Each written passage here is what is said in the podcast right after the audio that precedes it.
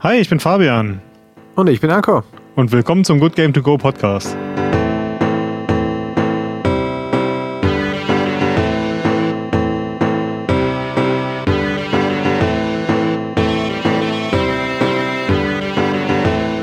Hallo zusammen.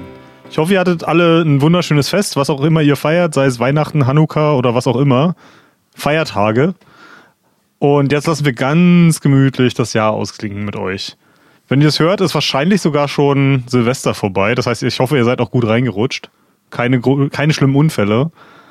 Und Anke und ich haben es uns hier jetzt richtig gemütlich gemacht und gucken einfach mal so ein bisschen auf 2022 zurück.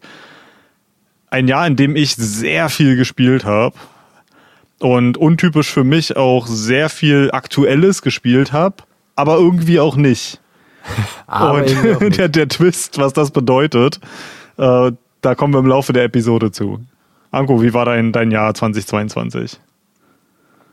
Ähm, also, das Jahr 2022 gestaltet es sich für mich recht normal abgelaufen irgendwie. Ich kann schwer jetzt das so sagen. Aber was jetzt aufgefallen wäre, es war, ich hatte einen schönen Urlaub, das war gegen Mitte des Jahres, es war ein schöner Anfang, aber als ich gesehen habe, was für Spiele da alles rauskamen, dachte ich mir so, heilige Scheiße, das kam ja alles noch raus in dem Jahr. Es war ein Jahr von mit äh, sehr guter, ich muss aber dazu schon mal sagen, sehr guter Videospielmusik. Ich glaube, ich mhm. habe in diesem Jahr so viel Musik gekauft wie noch nie zuvor. Und äh, auch guter Spiele, muss ich auch sagen. Und ich bin froh, dass ich äh, ein Spiel äh, speziell noch äh, dazu gespielt habe in diesem Jahr, wo ich gehofft habe, dass es dieses Jahr rauskommt und ich Angst hatte, es könnte verkacken. Aber dazu kommen wir, wie gesagt, wenn es soweit ist. Ja, das Ende des Jahres war ja wirklich eine absolute Vollkatastrophe mit Releases. Ja. Es war so viel auf einmal. Und alles, alles zu, zu schlechten Zeitpunkten für mich. Aber, aber ist egal, die Spiele rennen ja nicht weg. Ja, eine, eine Sache, ein, ein Vergleich, der mir da jetzt gerade gekommen ist. Wir hatten vor ein paar Jahren, äh, gab es noch dieses Phänomen, wenn ein äh, Call of Duty rauskam, geht alles andere weg davon, von dem Release-Date. Und ich weiß, dass noch zu Ende des Jahres dieses neue Modern Warfare 2 rauskam. Keine Ahnung. Mhm. Kommt mir so vor, dass dieser Hype weg ist, verblasst ist? Nicht ich weiß so es nicht. Ich habe äh, in manchen anderen Podcasts gehört, dass sich viele Leute sehr über Call of Duty freuen, aber dieser Hype ist tatsächlich schon immer total an mir vorbeigegangen, weil ich verstehe beim besten Willen nicht, was Leute an Call of Duty gut finden. Es ist für mich so ein Buch mit sieben Siegeln. Ich habe mir ein ganzes Call of Duty mal reingezogen in meinem Leben und auch nicht, weil es mich interessiert hat, sondern einfach nur, weil ich wissen wollte, warum Menschen das so gut finden. Und ich verstehe es nicht. Das ist, das ist für mich irgendwie reinste US-Militärpropaganda. Irgendwie, hurra, hurra, wir sind so toll. Uah. Wir, wir, äh, machen das, was nötig ist, um den Weltfrieden zu sichern. Und das, oh, es, da, da stellen sich mir die Nackenhaare auf, was, was die Botschaft von Call of Duty ist. Das ist so ein, oh, so ein Dreck, keine Ahnung. Guck mal, der Arschloch hat Selbstjustiz ausgeübt. Jetzt erschießen wir ihn. Selbstjustiz, mhm. Hur. Ja, so irgendwie. Keine Ahnung. Aber ja, es, wir, es, wir haben hier die Leute, die, die machen, die harten Kerle, die machen müssen, was getan werden muss, wo was die, die, die Menschen, die Plebs wie wir äh, nicht sehen wollen, damit unsere Freiheit äh, gerechtfertigt ist. Und, aber wenn andere das machen, dann sind das Terroristen und genau. keine Ahnung, ich finde Call of Duty ist sowas von fremdschämig. Auch diese Militärlingo, die da drin verwendet wird, das ist alles, okay, für jemanden, der vielleicht mal wirklich im Militär war und die haben ja auch äh, Consultants dafür, das wird schon alles Sinn ergeben. Oh wow, nee, es gibt für, es gibt für alles eine Abkürzung und ich weiß nochmal, ich, äh, Kennst du, hast du damals gesehen, äh, Good Morning Vietnam mit dem lieben Robin ja, Williams? Ja, äh, es ist einer meiner Lieblingsfilme. Äh, ja. Kommt aus dem gleichen Jahr wie ich. Oh, ja, schön. könnt ihr jetzt Wikipedia gucken, äh, wie ich, alt ich bin. Hierzu gab es äh, die, eine Szene, wo sie im, äh, wo sie quasi darauf warten und der, Kommand der Kommandant, der sich sehr gut vorkommt, der ein bisschen schlankere, sagt, macht einen Vortrag, wo jedes vierte Wort eine Abkürzung ist. und äh, Robbie Williams sagt danach ein paar Sätze zu ihm vor den ganzen Leuten mit möchte gern Abkürzungen, die alle was anderes bedeuten, so LMAA, leg mich am Arsch zum Beispiel und so weiter. Mhm. Ähm, super verarscht, aber diese Szene hatte ich einmal, wo dann der Typ reinkam und also der Hauptmann und vor uns dann eben so ein, auf, so einen Satz gesagt hat. Wir kannten circa alle, weil das alles mal gesagt worden ist.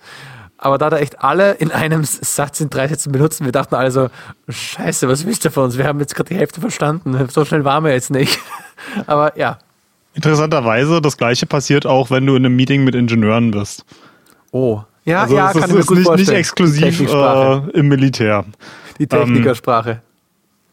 Ja, kannst du irgendwie mit Call of Duty mehr anfangen als jemand, der selber mal in, im, ich in dem mich noch, Environment war? Ja, ich erinnere mich noch an unseren äh, Titanfall 2 Podcast, wo es auch diese Szene gab, wo man halt wirklich so eine Marines-Mission quasi macht, fast ohne Titan.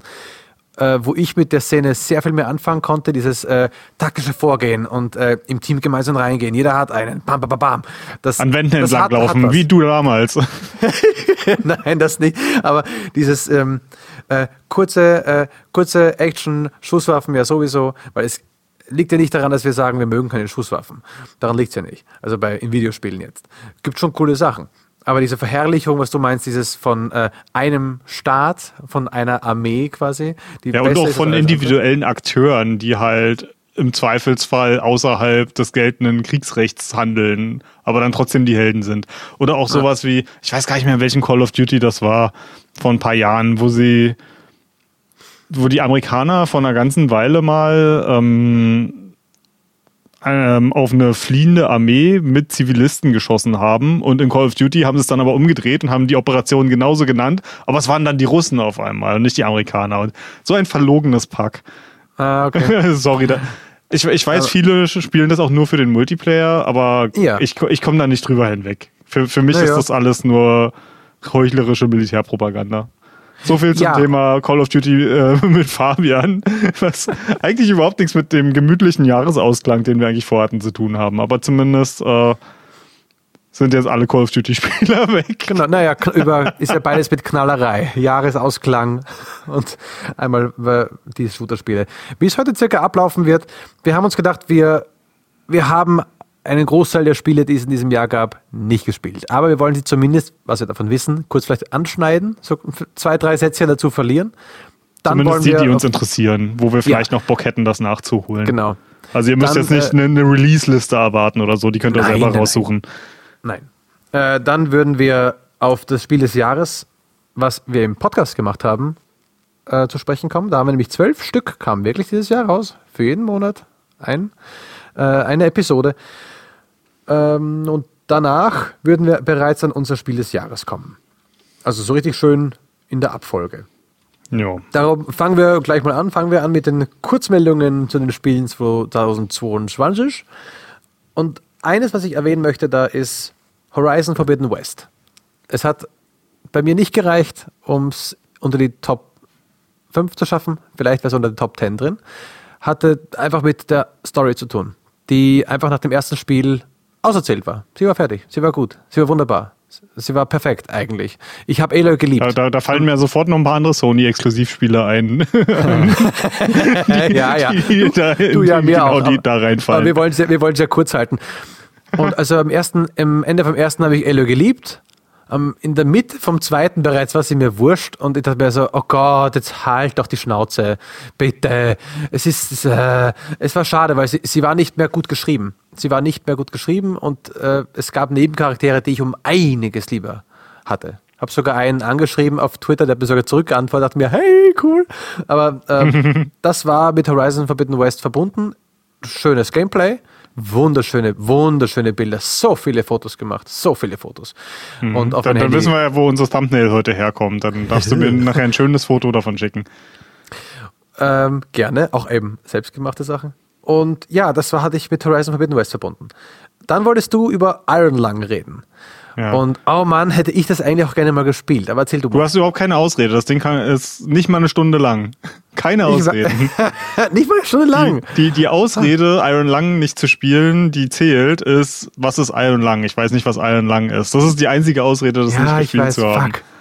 Und Iron Lung ist fantastisch. Aber um nochmal ganz kurz auf äh, Horizon zurückzukommen, war das nicht bei dem ersten Horizon auch schon so, dass die zusammen, war das mit irgendeinem Nintendo-Titel, ich glaube Zelda oder so zusammen rausgekommen ist? Irgendwas ist da auch schon gewesen, dass sie total darunter begraben wurden. Und hier, ja, das, das war ja sein. dieses Jahr wieder so. Das kam irgendwie ein oder zwei Wochen vor Elden Ring raus. Und Elden Ring hat ja wirklich den, den Gesam, das gesamte Internet dominiert. Also das, das, man hat ja das Gefühl, also für einen Monat wurde über kein anderes Spiel mehr gesprochen. Ja. Und auch wenn mich persönlich ähm, Horizon jetzt nicht besonders interessiert hat, es ist trotzdem ein bisschen traurig für die Entwickler, dass ihr Spiel rauskommt und auf einmal wird nur noch über ein anderes gesprochen. Ist es, weil ich weiß noch, weil diese, diese Game Engine, die sie da rausgestampft haben, äh, die ist wunderbar gut. Die, ähm, das ist äh, Guerilla Games, die haben die, diese Spielengine gemacht, die dann auch äh, Hideo Kojima für Death Strand, äh, Stranding bekommen hat. Und das ist halt auch ein, ein unglaublich wunderschönes Spiel. Also, dass es wunderschön ist, ja, das rettet es halt leider nicht, dass man Ja. während der Story manchmal sagt so, ah ja, ehrlich jetzt. Auch meine Frau hat das Spiel ja gespielt. Ich muss mir alles zweimal anhören. oh mein Gott, das hat wahrscheinlich auch nicht geholfen, um deinen Eindruck. Nein, äh, gar nicht. Das hat gar so nicht geholfen, weil man bisschen- dann schon das Ende kennt und genau weiß, ja genau, jetzt passiert das und jetzt passiert das. Warum ist mir die eigentlich egal? Und sowas. Ja, Aber schade eigentlich. Das ist so ein bisschen Ja. wie was du mir damals auch erzählt hast zum, zum Ende von, ähm, jetzt muss ich das doch noch beim Namen nennen. The Last ähm, of Us Part 2. Last of Us Part 2, wo du auch gesagt hast, man, du hast, das Spiel beendet und du wolltest mit dem Charakter eigentlich nichts mehr zu tun haben. Mit, ja, mit der, mit, mit, mit Ellie, mit, mit der Ja. Hauptperson. Ich fand's so scheiße. Ich fand's so schlecht geschrieben. Ich fand's leider, das Ende hängt mich gerne auf, wenn ihr wollt. Am Ende schlecht geschrieben. Ich wehr euch ab. Äh, ähm, schle schlecht geschrieben, weil man, man hätte es machen können. Das, was sie haben wollten, hätten sie machen können. Es gab diesen, in der Mitte diesen Twist, dass man die Böse dann spielt. Den fand ich gut. Und ich verstehe, warum Böse in dann Leute fanden, Anführungszeichen. Also ja, ja, ja, ja, genau, genau. Den Kontrahenten, die Kontrahentin. Und die habe ich geliebt. Die war auch so gut dann geschrieben und gemacht. Also es war nicht so, dass die einfach nur Vollkoffer dran sitzen hatten. Es war so, dass sie das Ende nicht elegant genug verpackt haben, dass man es dann geglaubt hat.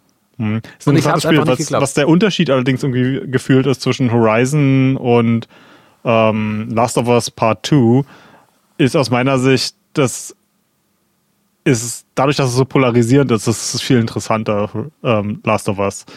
Ich glaube, ich hatte nie vor, Last of Us Part 2 zu spielen, weil für mich das erste Last of Us das perfekte Ende hat. Und für mich wird das immer. Canon bleiben, dieses Ende. Ja. Und ich habe überhaupt kein Interesse, diese Geschichte fortzuführen. Und ich habe mittlerweile aber, glaube ich, genug Video-Essays über Last of Us Part 2 gesehen, um die, die gesamte Spiellänge von, von diesem Spiel in Video-Essays gesehen zu haben.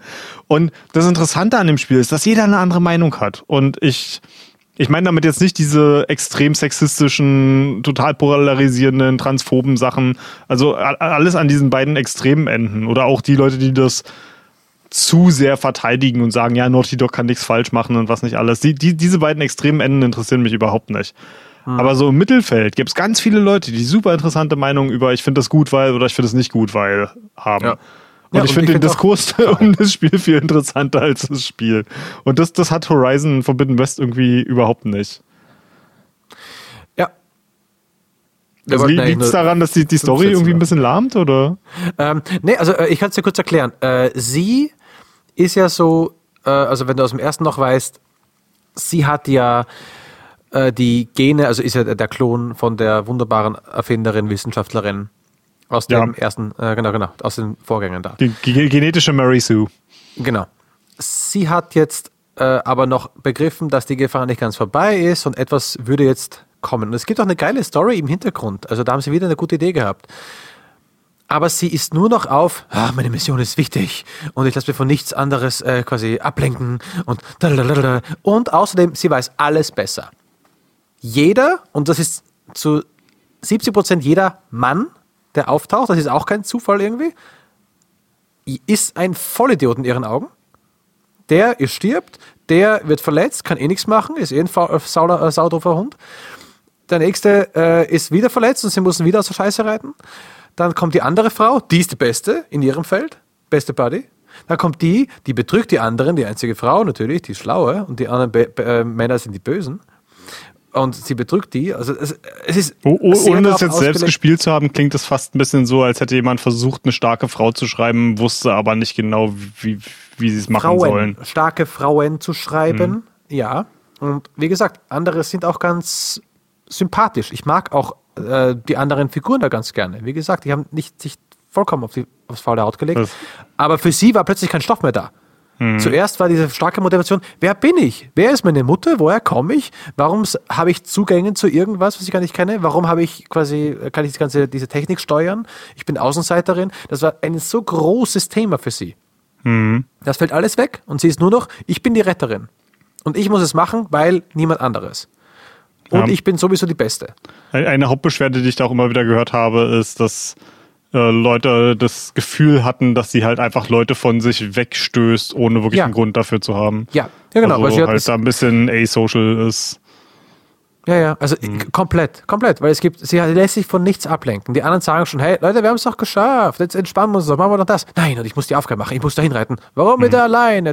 Lass mich dir helfen. Nein, du willst mich noch aufhalten. Und Ja. so die ganze Zeit. Und du hast einfach irgendwann keinen Bock mehr drauf. Das Doofe ist, du spielst sie aber.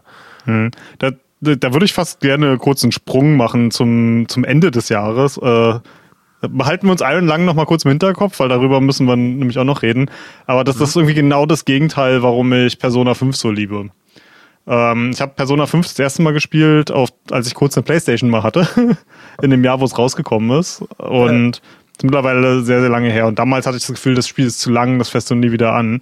Und dieses Jahr ist die Royal-Version auf dem PC rausgekommen. Also das kann man sich vorstellen, für die, die es nicht wissen. Langes JRPG und die Royal-Version ist dann quasi wie dieses lange RPG und dann ist am Ende noch quasi wie ein DLC rangeklatscht.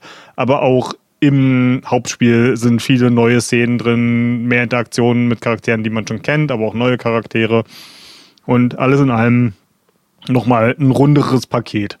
Was, äh, ich bin jetzt fast durch mit der Royal Edition und bin jetzt bei Stunde 130. Also ist ein sehr, sehr langes Paket. Aber der Grund, warum ich bei diesem Spiel immer dabei bleibe, ist nämlich genau die Interaktion zwischen Charakteren. Ich würde nicht mal sagen, dass Persona besonders gut geschrieben ist, weil vieles ist extrem grobschlächtig, total on the nose, wie der, der Engländer sagt. Und halt alles mit der Subtilität eines Holzhammers geschrieben. Aber die ähm, Interaktion zwischen den Charakteren, du merkst halt wirklich, das sind Freunde. Und immer wenn ihr einen Meilenstein in eurer Geschichte erreicht habt, dann kommt ihr danach zusammen als Freunde, als Partymitglieder und feiert das zusammen. Und jeder fühlt mit den anderen mit innerhalb der Party. Und auch wenn du der Hauptcharakter bist, haben sie trotzdem noch Interaktionen miteinander und Ja, ja. ne nehmen die Gefühle der anderen wahr und, und sorgen sich darum. Und das, das ist der Grund, warum ich mich auch nur 130 Stunden mit diesem Spiel beschäftige. Nicht, weil irgendwie der, das, der Schreibstil in jedem Moment gut ist, nicht, weil das Gameplay so fantastisch ist, dass ich unbedingt weitermachen muss. Ähm, dazu muss man sagen, ich mag äh, rundenbasierte Rollenspiele nicht. Also ich bin da jetzt nicht unbedingt äh, die Zielgruppe für dieses Spiel. Aber ja, immer wieder diese Interaktionen zu haben, das, das ist das, was mich dabei hält. Und das, das klingt nach dem genauen Gegenteil von dem, was du gerade in Horizon beschreibst. Und das ist, ich glaube, wie Horizon das eher hätte machen können, vielleicht das ist ein bisschen mehr masseffektig zu machen. Dass man so, so eine Posse vielleicht hat, weißt du, wo, wo, wo sie halt ein bisschen mehr einfach auch mit den Leuten zu tun hat. Ich ich, ist spekuliere hier so. total, weil ich selber so- nicht nee, gespielt nee, nee. habe. Ne? So ist es. Es gibt ein Hub. In diesem Hub in der Mitte der ganzen Map baust du dann langsam eine Basis auf. Sie ist noch am Anfang noch sehr zerstört und zerfallen, weil es so ein aufgefundenes Teil ist. Und dann holst du dir langsam deine Crewmitglieder, könnte man sagen. Also du hast den, dann hast du den, dann hast du den. Die haben alle ihre eigenen Zimmer, die machen alle ihre eigenen Sachen, die haben alle ihre eigenen Dialogsysteme, du kannst jeden besuchen, dann merkst du, oh, mit dem kann ich was Neues quatschen. Und es gibt eigene Quests für die. Und jetzt es ist eins zu eins im Mass Effect. Auch das, äh, das, das Leben an, an Bord sieht eine Spur anders aus, weil du halt, äh, wie soll ich sagen, äh, weil halt Leute einziehen, sich einrichten, da und da hat legt jemand ein paar äh, na, Kissen hin und irgend sowas, dann sieht es neu aus. Und es gibt auch Interaktion untereinander, dass du durch die Halle gehst und der, der eine sagt, hey, lass uns auch mal eine Runde das und das spielen. Der sagt, ah, damit du wieder verlierst, ah, das war nur einmal. Und es geht so hin und her. Ist eh ganz schön gemacht. Es hat aber keinen anderen Hintergrund, äh, keinen anderen Sinn als Hintergrundgeräusche. Denn ob die, die Mission danach beeinflusst überhaupt nicht, ob du jemandem geholfen hast oder nicht geholfen hast. Es macht gar nichts. Aber es ist eine gute Geschichte. Es ist äh, immer noch der Typ, den ich auf Twitter geschrieben habe. denn der spielt einen der Nebencharaktere, einen Krieger, der einzige, der was kann, da drin, in dem ganzen Haufen. Der verliert einen Arm, muss er ja, damit er ihm keine Hilfe sein kann, warum es einen Grund hat, warum sie alleine da unterwegs ist, die Bitch. Entschuldige. Uh, die, die Emotionen kochen hoch. Kin Kintaro, Kintaro heißt er. Und den habe ich geliebt der war gut. Der hat, äh, der hat gut äh, geredet, der war interessant, seine Story war interessant, weil er ein Krieger war. Er hielt gar nichts auf Aloy. Aloy beweist sich. Er muss seinen, seine Ehre ein bisschen zurückstecken und muss sagen, okay, du kannst was. Und dann verliert er seinen Arm und sie hilft ihm dann beim Teilefinden eines neu, für einen neuen Arm. Und er muss sich damit auseinandersetzen, quasi mit diesem, naja, was heißt es jetzt, nur einen Arm zu haben, damit zurechtzukommen? Und dass er auch am Schluss sagt, ja, ich werde den Arm anstecken, wenn ich ihn mal brauche. Aber ich muss damit klarkommen, dass ich jetzt ein Einhändiger bin. Und das ist gut heruntergerissen, die Story, aber da hat man gerne mitgehört. Mhm. Aber es beeinflusst überhaupt nichts. Du kriegst die Story und das war's. Er, der, er wird nicht besser, er kämpft nicht besser, er kämpft nicht an deiner Seite. Die letzte Mission oder vorletzte Mission läuft genauso ab, wie du es äh, dir dann auch denken würdest. Ja. Okay, äh, genug über, über Horizon. ähm, ich komme zurück zu Iron Lung, weil Iron Lung ja, ist so das, das, das gegenteiligste Gegenteil, was man von Horizon, glaube ich, sagen könnte. In allerlei Hinsicht. Das Ding sieht aus wie ja. ein PlayStation 1 Spiel, ähm, findet in einem Raum statt, der kleiner ist als mein kleines Aufnahmestudio hier, was wohlgemerkt Oder unter einem Hochbett ist. also du kannst irgendwie zwei Meter nach vorne und zwei Meter nach hinten laufen und dich einmal im Kreis drehen. Ähm, ich schneide nur ganz kurzes Setting an, weil, wie gesagt, das Spiel mhm. ist nicht mal eine Stunde lang. Also ungefähr eine Stunde, wenn man sich ein bisschen glatt anstellt. Ähm, das Setting ist, du bist in einem U-Boot, du wirst aus Gründen in ein, eine Tiefe herabgelassen, für die das U-Boot nicht gemacht ist. Niemand weiß, was da unten ist. Und du musst an einen Punkt kommen.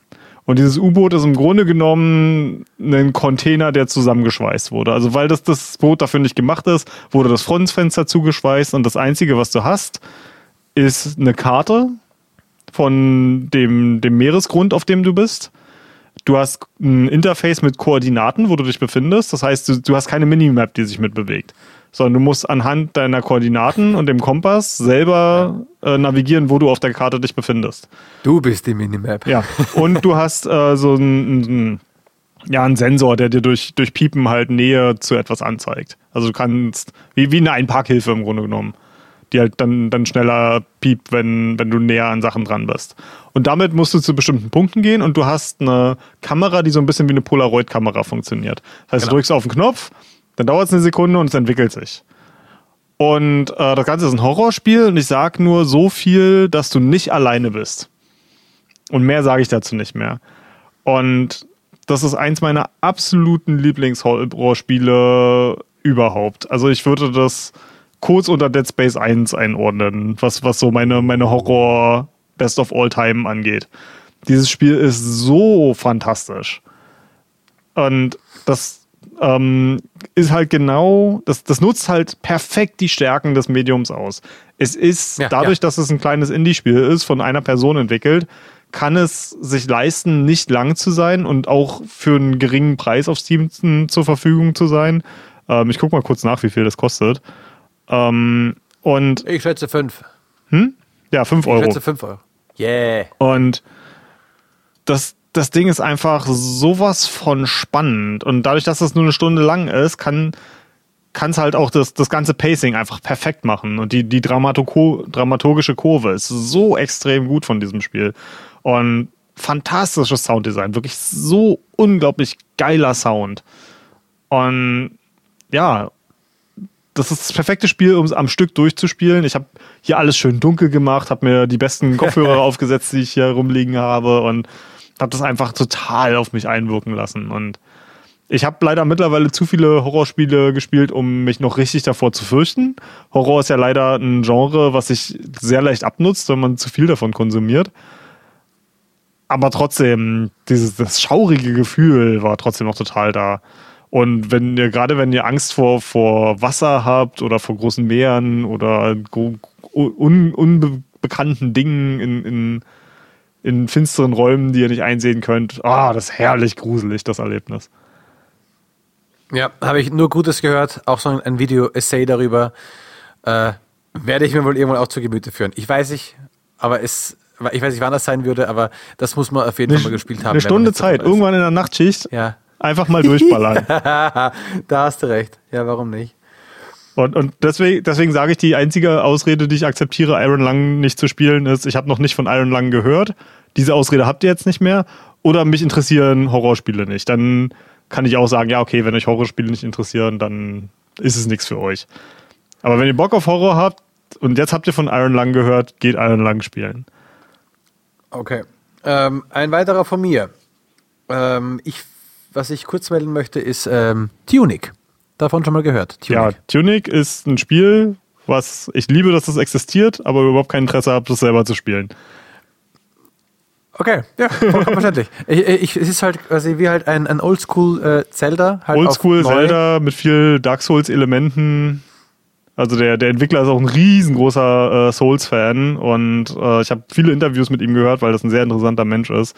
Kann da die, die Interviews, die er mit NoClip gemacht hat, äh, extrem empfehlen. Sind in den Shownotes. Fuck.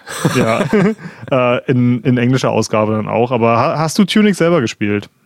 Nein, eben, das, das sind Sachen, ich, wo ich noch dachte, ich will das spielen. Und ich habe nämlich auch gehört, das würde am Spielprinzip etwas dann verändern.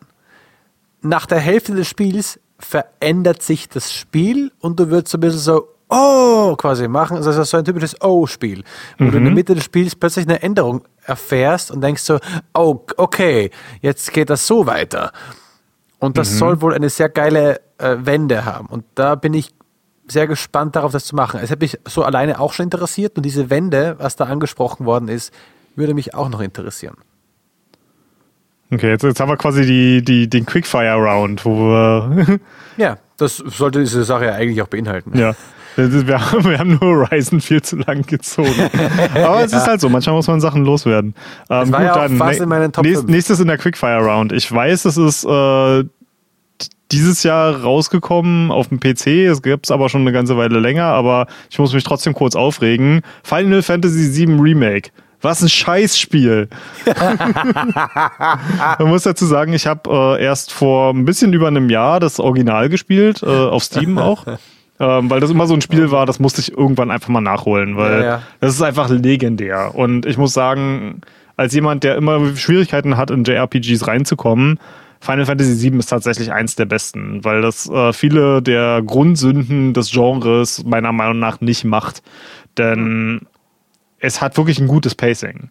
Es hat eine interessante Geschichte, gute Charakterinteraktionen, es hat eine ziemlich klare Message und all, alles an diesem Spiel ist natürlich mittlerweile ziemlich hart gealtert, aber im Kern immer noch ein wahnsinnig gutes Spiel. Und jetzt kommt Final Fantasy VII Remake und erstmal muss man sagen, grafisch ist das Spiel wunderschön.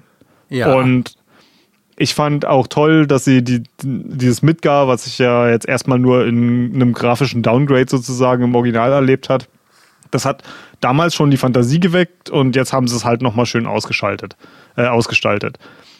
Aber die haben halt einfach alles zu viel gemacht und jeder, absolut jeder Content in diesem Spiel, der über das Original hinausgeht. Also für die Leute, die es nicht wissen, die haben halt einfach ein Spiel genommen, haben die ersten paar Stunden von diesem Spiel genommen und haben daraus ein Spiel gemacht, das genauso lange ist wie das gesamte Original. Also ich würde mal sagen, die haben max 10, irgendwas zwischen 10 und 20 Prozent vom Original genommen und haben daraus ein Spiel gemacht, was genauso lang ist wie das Original. Und so viel Padding. Da sind die drögesten, langweiligsten MMO-Quests drin. Ich, ich erinnere mich, einer der Sachen, die bei mir am meisten hängen geblieben ist, wo du in so einem scheiß kleinen Dorf bist und einem Mädchen helfen musst, ihre Katzen wiederzufinden. Und Cloud sagt irgendwie nach der dritten Katze, oh fuck, this sucks. Und ich so, ja, Cloud, ja, genau. Liebe Spieleentwickler, wenn ihr euren Hauptcharakter sagen lasst, dass eure Quest scheiße ist, dann packt die Quest da nicht rein. Und auch Sachen, die, die sie einfach, die haben so viel zugedichtet. Ein paar Sachen sind in Ordnung. Also ich finde es cool, dass du mit den Leuten von Avalanche, dieser Ökoterrorgruppe, mit der du angehört oder mit denen du zumindest unterwegs bist, Ja, ja. dass sie die ein bisschen noch ausgeschmückt haben und ein bisschen mehr einfach Charakter gegeben haben. Das, das, das war alles ganz okay. Das, das mochte ich. aber größtenteils ist es einfach super langatmig. Und ich kann verstehen, wenn man irgendwie ein großer Fan von dem Kampfsystem ist, was für mich jetzt so okay war. Ähm, dann macht das vielleicht Spaß, drei Stunden durch die Kanalisation sich zu kämpfen, dann Bullshit-Quests im nächsten Dorf zu machen und dann nochmal drei Stunden durch eine Kanalisation zu rennen. Vielleicht, ich weiß es nicht. Ich meine, eins meiner Lieblingsspiele dieses Jahr ist gerade rausgekommen, heißt Dark Tide. Da kämpfe ich mich auch stundenlang jeden Abend mit meinen Freunden durch dunkle Gänge. Ich kann verstehen, dass das manchen Leuten Spaß machen mit kann. Mit Freunden. ja, ja, großer Unterschied. ähm, aber ja, also es ist für mich einfach eine mega Enttäuschung. Und was das Schade. am Ende mit der Story gemacht hat, war einfach nur ein absoluter Mindfuck. Also wirklich totaler Blödsinn. Also nicht, nicht mal irgendwie okay. nur eine Subversion, sondern einfach nur Blödsinn. Will ich jetzt nicht, nicht mehr reingehen, weil, halt kein, weil ich nicht spoilern will und weil ich auch einfach dem nicht mal die, die, die Luft geben will, die ich dafür zum Aussprechen äh, verschwenden müsste. Aber wirklich. Und auch so eine Sache, Sephiroth, der wahrscheinlich ikonischste Bösewicht in der Spielegeschichte. Genau der, den, den, den sie Eska. singen. Flone. ähm, und der war im Original so eine richtig krasse Bedrohung, die im Hintergrund äh, immer gewabert hat. Und zu dem Zeitpunkt, wo das, das Remake quasi aufhört, hat man ihn noch gar nicht wirklich zu Gesicht bekommen. Man hört nur von ihm und man sieht, ah, was er angerichtet hat. Und er, er im, im Hinterkopf entwickelt er sich zu so einer übermächtigen Legende, weil du immer nur siehst, da war ein Boss, den, von dem musstest du wegrennen. Dann kommst du später wieder zurück und der ist einfach nur aufgespießt auf einem Baum.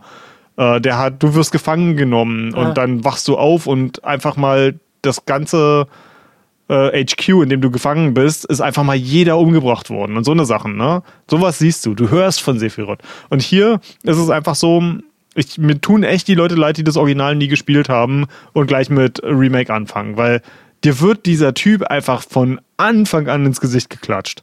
Cloud hat ständig irgendwelche Flashbacks zu Sephiroth. Und es ist einfach so, ah, das ist der beste Weg, irgendwie einen, einen guten Antagonisten kaputt zu machen. Einfach Ach, überexponieren und ach nee, also wirklich mega enttäuscht von dem Spiel. Es, oh, ist, jetzt nicht, es ist jetzt natürlich nicht so schlecht, wie ich es mache, weil ich mich künstlich ein bisschen aufrege, aber für mich war es wirklich die, die größte Enttäuschung dieses Jahres. Obwohl okay, ich was, was durch den Leumund des Spiels ja schon so ein bisschen wusste, was auf mich zukommt, aber ich hätte nicht gedacht, dass das so schlecht ist. Schade. Ähm, dann war zu was Positivem wieder mal. äh, eine, eine Kurzmeldung. Ich habe dieses Jahr zum ersten Mal, zum allerersten Mal Demon's Souls durchgespielt. Also PlayStation 5 war ja draußen und da kam das, das Remake und ich hatte noch, das noch nie durchgespielt. Ich von Jahresrückblick heißt bei uns auch ein paar Jahre mehr zurückblicken. Ja, ja, ich ich, ich wollte es erwähnt haben für das Jahr. Und es war richtig gut. Es war richtig schön, äh, mich da hoch zu, äh, hoch zu skillen, natürlich im Internet kurz zu gucken, wie kriege ich diesen geilen Bogen und dann einfach weiterzumachen und die Tricks rauszufinden. Das war echt, echt lustig und äh, wunderschön, eine wunderschöne Erfahrung. Ganz kurz. Auch eins, was ich nachgeholt habe, war The Messenger. Vielleicht Leuten bekannt. Das war, glaube ich, von ähm, na, Devolver, ein Spiel, das sie gef äh, gepublished haben, zumindest. Gepublished, ja. Äh, The Messenger, ein auch ein, ein, wunderschönes Spiel. Gameplay ist fantastisch, orientiert sich an Ninja Gaiden.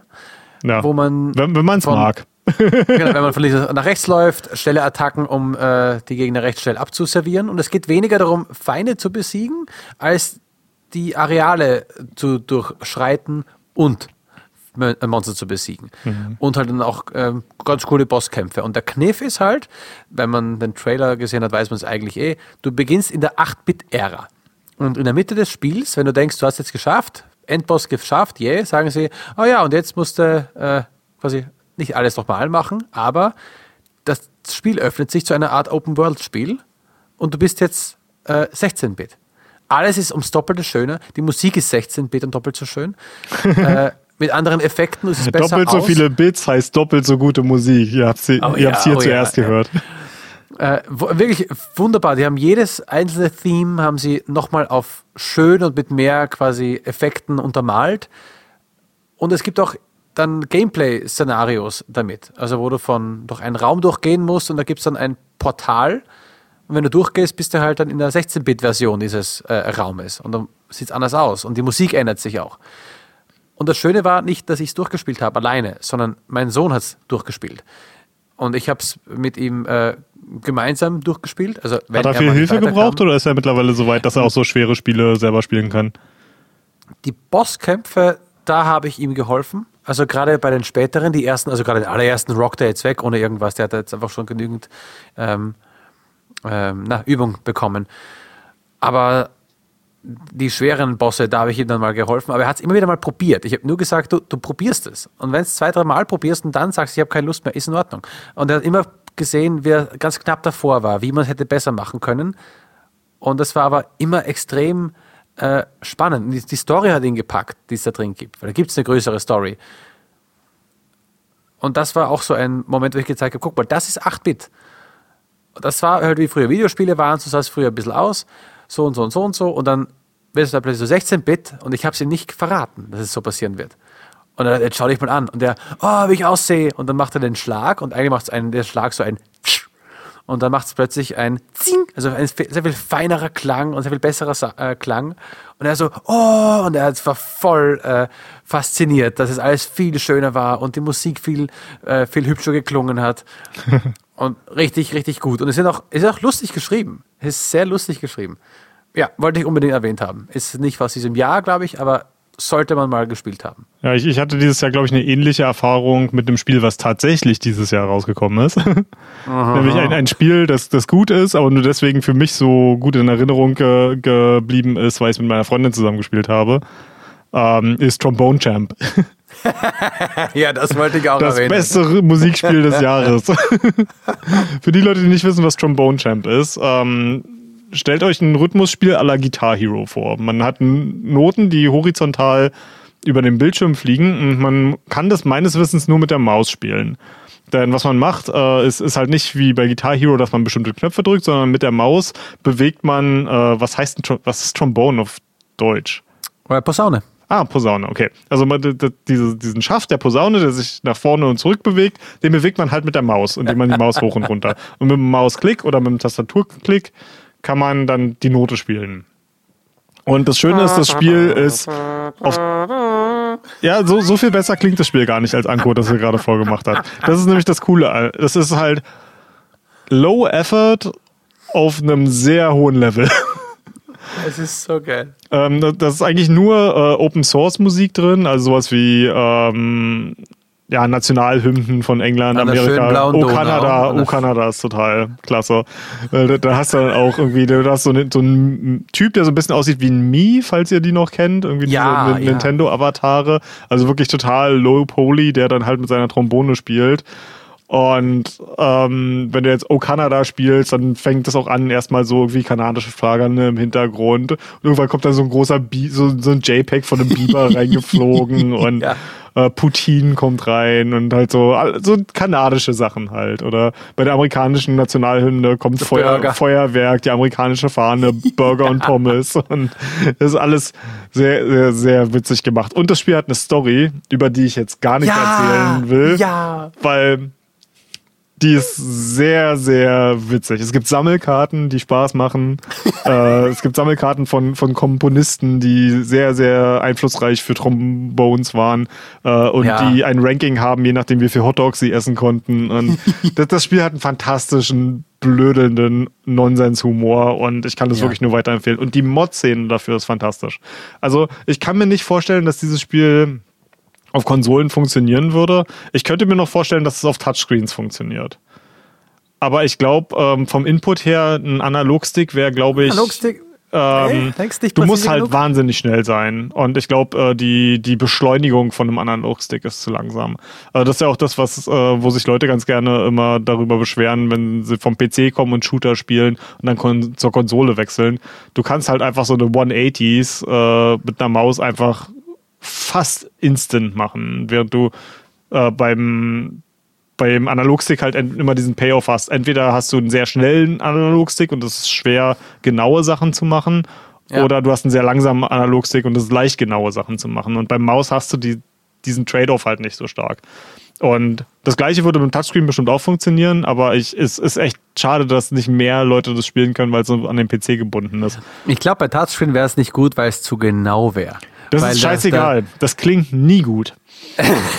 Du kannst das Spiel perfekt geht, spielen und das klingt nie gut. Weil es das, geht. Es ist so viel witziger, wenn du ein bisschen darunter bist und dann im richtigen Ton versuchst zu korrigieren und dann eine Spur zu hoch bist. Und, und das, ist das so Schöne geil. ist ja, das hat ja wirklich wie ein echtes Instrument, was halt keine Indizierung hat. Also jetzt wie, wie jetzt zum Beispiel eine Gitarre oder ein Klavier, die haben ja wirklich Abstufungen in, in Indizes, wo, wo du die nächste Note kommt.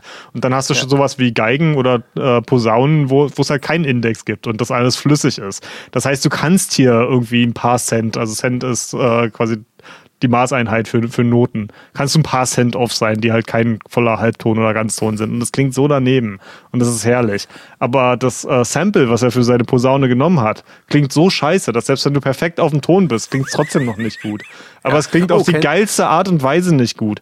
Und Ja. wenn du gut genug in dem Spiel bist, dann kommt auch mit ein Song so ein Airhorn. Ähm, ja, genau. und das, das ist einfach, das hat halt null Respekt vor der Musik auf die beste Art und Weise. Das ist schön gesagt. Das Ja. ist ein guter. Und äh, um, um auch wieder zurückzukommen auf äh, Final Fantasy VII, es gibt auch den Sephiroth äh, als Mod. Und da hast du tatsächlich im Hintergrund, die, die Leute machen sich da mehr Arbeit als der eigentliche Entwickler. Du hast tatsächlich im Hintergrund äh, Sephiroth, das, das Modell aus dem Original Final Fantasy VII, dem sie eine Trombone in die Hand gedrückt haben und der spielt halt das, das mit für die. Es ist fantastisch. Das macht fast genauso viel Spaß, Oh, sich diese Videos auf YouTube anzugucken, als es selber zu spielen. Und apropos, äh, jetzt werde ich dich wieder ärgern, weil das muss in die Show Notes. Okay. Wenn ihr mal einen Musiker richtig leiden sehen wollt, dann guckt euch äh, Herman Lee, den Gitarristen von Dragon Force, an, äh, wie er sich ein, ein Video anguckt, wie jemand in Trombone Champ äh, Through the Fire in Flames. oh, gut. spielt. Oh, Und- schön. Ich, ich habe noch nie einen Musiker so leiden sehen, seine eigene Musik hören zu müssen. Das ist fantastisch. Traumhaft. Ähm, alrighty, wechseln wir zum nächsten. Eine Sache, die ich nicht gespielt habe, ähm, was dieses Jahr rauskam, war Re ja, Return, Return to Monkey Island. Ah ja. äh, wo es zuvor so Schwierigkeiten gab mit, oh, was ist das für ein Grafikstil und so, ey, ich poste aber gleich gar nichts mehr und so weiter. Das Spiel sei sehr gut. Das Spiel sei vor allem für Fans der Serie wunderbar und würde nach 20 Jahren oder gar mehr, würde nach 20 Jahren, wo es das Spiel schon gibt, einen Abschluss hinkriegen, der sehr leicht wäre, versaut zu sein.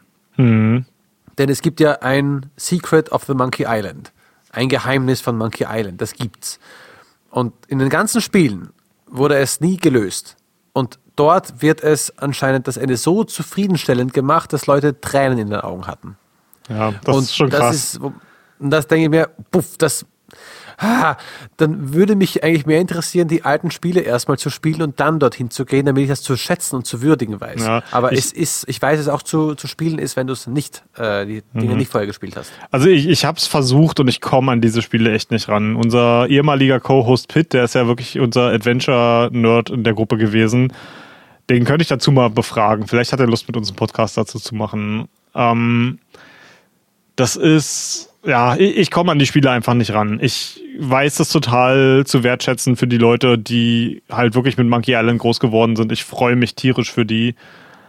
Aber an mir geht das leider total vorbei. Aber das ist halt mit, mittlerweile, und da bin ich auch wahnsinnig froh drüber, und das sieht man vielleicht auch ein bisschen, wenn man unsere Spieleliste hier sich anguckt. Games sind mittlerweile so vielseitig, es ist scheißegal, ob dir ein Spiel gefällt oder nicht. Es wird immer was geben, worauf du Lust hast. Und ja, Ja. gut, äh, dann mache ich mal weiter mit was, was ich gespielt habe und äh, definitiv in meine Shortlist für Spiel des Jahres ist.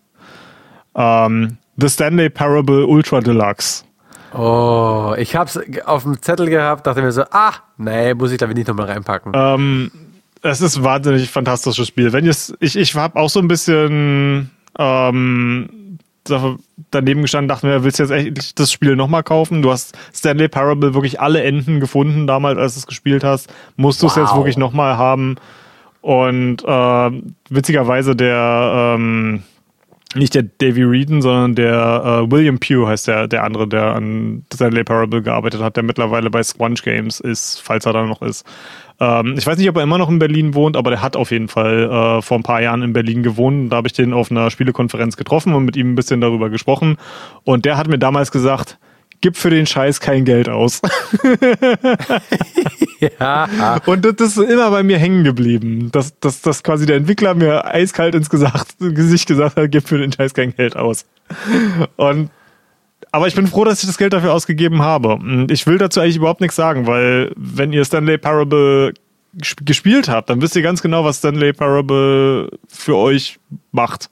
Und das ist, es wird das Gleiche für euch wieder machen. Und ich werde nur so viel sagen, eins meiner Lieblingsspiele dieses Jahr ist äh, Stanley Parable 4 Liquid Boyfriends. Und mehr sage ich dazu nicht mehr. Okay.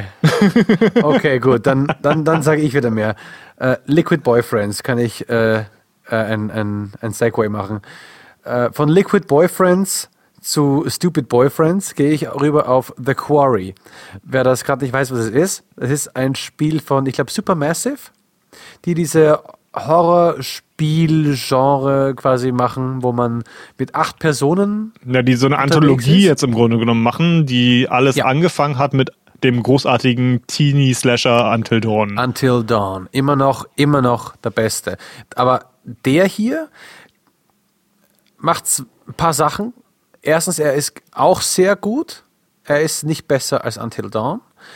Das Ding ist, er ist Until Dawn. Es ist auch derselbe Schreiber. Und derselbe Schreiber, der ist, glaube ich, an die 50 Jahre. Ich habe es in meiner Review damals, haha, ich muss es auch wieder verlinken, ähm, Hör auf, in Artikel zu erwähnen. habe ich äh, reingeschrieben, ich glaube, der war 50 Jahre alt. Und das Ding ist, er schreibt die Jugendlichen. Und manchmal merkst du einfach, dass das einfach so Jugendliche nicht drauf sind. Aber das ist nicht das Schlimme. Das Ding ist, dass es gleich, äh, gleich die beiden, die beiden Spiele sind einfach identisch von der Story. Äh, und es ist nicht super schlimm.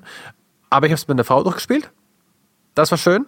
Wir haben das Aufteil, die Aufteilung gemacht. Sie macht die vier äh, Weiber, ich mache die, die vier Männer. und äh, wir wechseln immer den Controller ab. Und das war schön, das war lustig. Konnte man sogar genauso einstellen und sagen, ey, wie viele Controller gibt's? Ey, welcher Controller spielt wen? Na, Und das ist nice. Brauchst du quasi nicht Das war bei Until Dawn noch nicht so auf, ausgereift. Das ist ja, Nein, Until das Dawn ist das Einzige, was ich von denen gespielt habe. Ja, und das Doofe war dort, wir haben das damals auch zu zweit gespielt und gewechselt, aber es gab dort am Schluss äh, eine Actionsequenz, wo du schnell wechseln musstest. Und dann habe lieber ich schnell ihren Charakter gespielt, bevor ich sie rübergebe und sie das verhaut. Äh, naja, aber The Quarry war interessant, gruselig, ein bisschen vorhersehbar. Echt gruselig? Ja, ein paar Szenen waren schon, wo man, also gerade die leisen Szenen, also wo man nicht genau wusste, was war es jetzt und so, gerade am Anfang, die allererste Szene. Also, wenn ihr wollt, ich spoilere jetzt kurz. Ich kann dann auch äh, sagen, ich, ich sage jetzt, ich habe jetzt einen Timestamp bei mir. Ja, die stimmen ja nicht vom, vom Editen. Nee, nee, wurscht, aber ich weiß circa, dass ich eine Minute lang jetzt reden werde. Okay. Also wenn ihr keinen Spoiler wollt, macht ihr eine, in, in zwei Minuten einen Cut. Äh, also dann weiter. Ab jetzt. Das Hauptding ist, dass du Geister hast und Werwölfe. Und also einen Geist hast, nämlich die Mutter von diesem Urwerwolf, der alles äh, zerhäckselt und so weiter. Das Doofe ist, Werwölfe sind nicht gruselig. Von Werwölfen läufst du weg. Die sind grausig, man läuft weg von denen, man muss Angst haben vom Weglaufen. Aber Angst im Sinne von Grusel haben sie nicht. Und dieser Geist, und das merkt man, ist nur reingeboren worden, damit du was zum Gruseln hast, was spooky ist, was plötzlich auftaucht, damit du irgendeine Nuance hast, die gruselig ist, wo, weil du im Wald alleine herumgehst und dich erschrecken musst. Aber weil, weil du den Vergleich zu Until Dawn schon so ziehst, das Problem hatte Until Dawn ja auch. Also das, das Spiel war für mich eine Horrorkomödie. Ich habe da Ja. Hm. herzlich gelacht, aber ich habe mich nie gefürchtet. Ja, aber in Until Dawn gab es eine Sache noch, ich habe noch genau eine Minute. Äh, in Until Dawn gab es äh, gab's den, den Horror-typischen Typen, den Killer. Der lauert, der lauert und der ist gruselig, weil der lange langsam gehen kann, weil er auflauert, weil er gruselig sein kann und auch will und darf. Er ist nicht wilde Bestie wie ein Werwolf. Es gab auch die Monster im ersten, die eine Bestie waren. Nicht mehr gruselig, Angst, weglaufen. Aber das hatten sie im, im zweiten, also in äh, The Quarry, nicht. Also haben sie diese scheiß Oma reingemacht. Aber den geilsten Part macht sie echt am Schluss, wo sie dann in die Kamera, wenn du den Werwolf umbringst, den Bösen, den Urwerwolf umbringst, gibt es einen Cut zur Kamera, äh, von, ähm, zu der Frau, zu der bösen Frau, die der Geist in Eigensinne war. Und sie sagt, und sie sagt ihr in die Kamera, wenn du jemals äh, ein Knastern oder eine Stimme hörst in dir, dann bin ich das, ich verfluche dich. Da. In die Kamera direkt rein. Und wir schauen und haben uns angeguckt und dachten uns, das ist jetzt schon böse. Cringe. Also schon ein bisschen. Nee, nee, es, es, hat, es hat gewirkt. Es hat Echt? Gewirkt. Und da, naja, es hat nicht schlecht gewirkt, aber nicht zu schlimm. So, Cut, jetzt bin ich vorbei mit den Ah. Spoilern. Dazu nur kurz gesagt, das Acting ist fabelhaft. Ja? Mann, du erkennst sogar ein paar Schauspieler.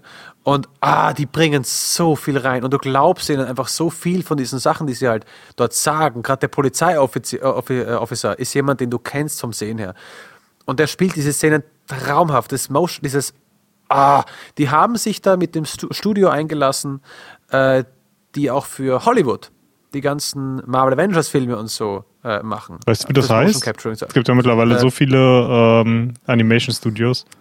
Äh, ich habe es ich hab's in meinem äh, Dingens, äh, in meiner Review reingeschrieben. Und, aber ein, ein, ein sehr gutes, sehr hochgepriesenes Studio. Und das merkt man, die Qualität ist zu, eigentlich zu 100% da. Nicht in der Animation der Körper, weil es gibt einen Typ, der macht dann einen Tanz und du denkst dir, da hat jemand auf Paint den Typen bemalt und hat mit der Maus den Typen hin und her bewegt.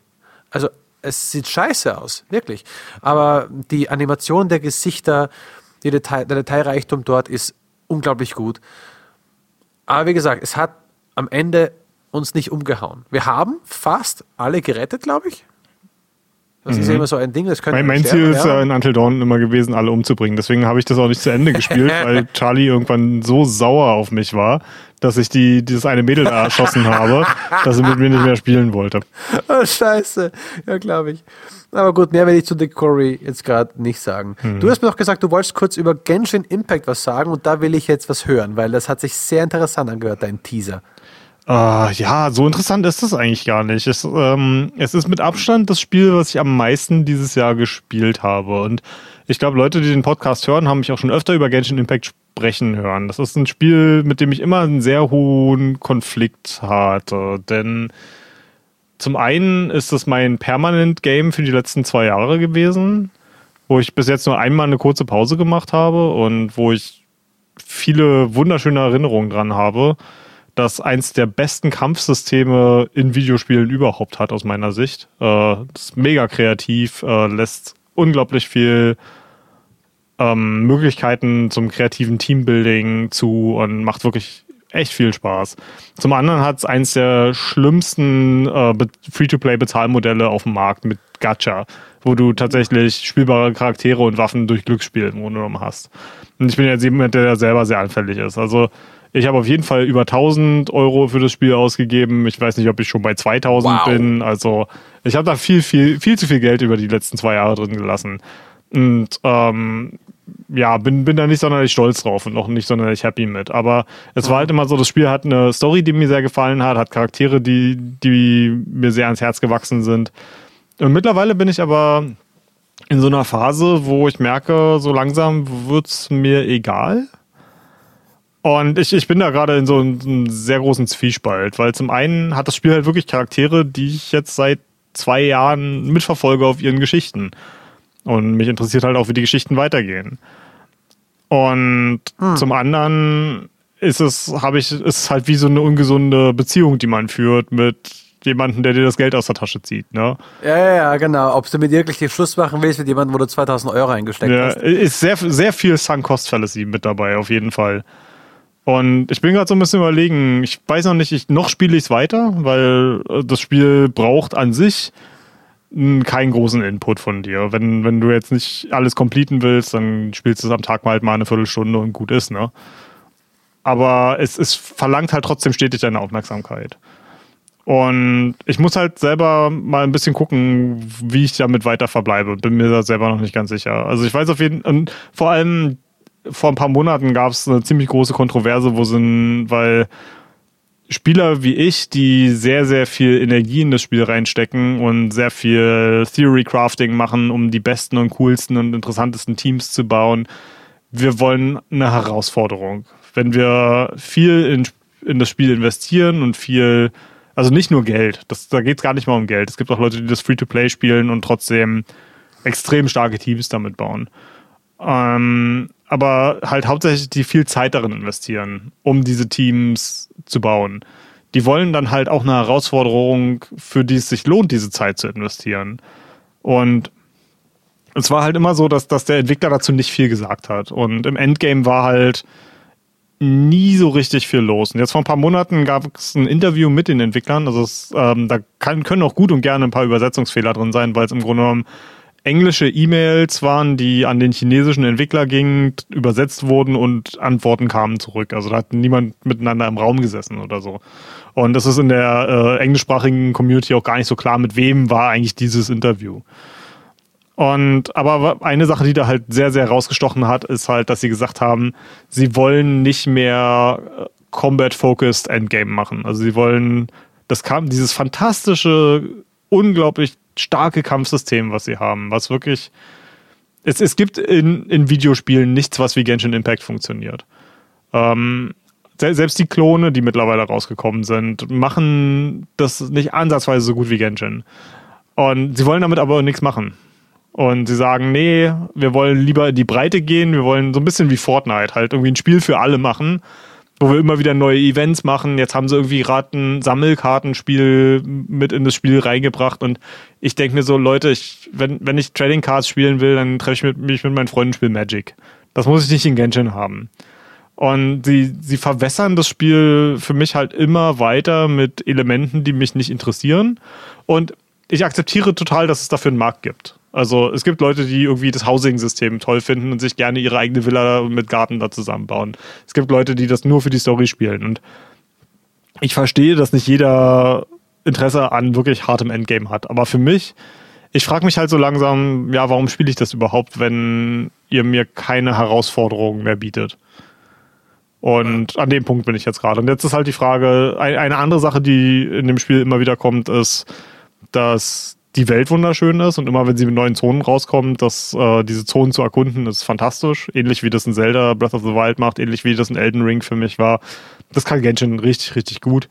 Die Frage ist, ist es noch genug für mich, um weiterzuspielen? Aber das ist was, das wird sich jetzt über der Zeit lernen. Für, für mich wäre es wahrscheinlich am besten, wenn ich einfach aufhören würde. Ich weiß, dass das ein, ein ungesunder äh, Trieb ist, den ich da habe, das, das Spiel immer noch weiter zu spielen. Ich würde so viel Zeit sparen, ich würde so viel Geld sparen.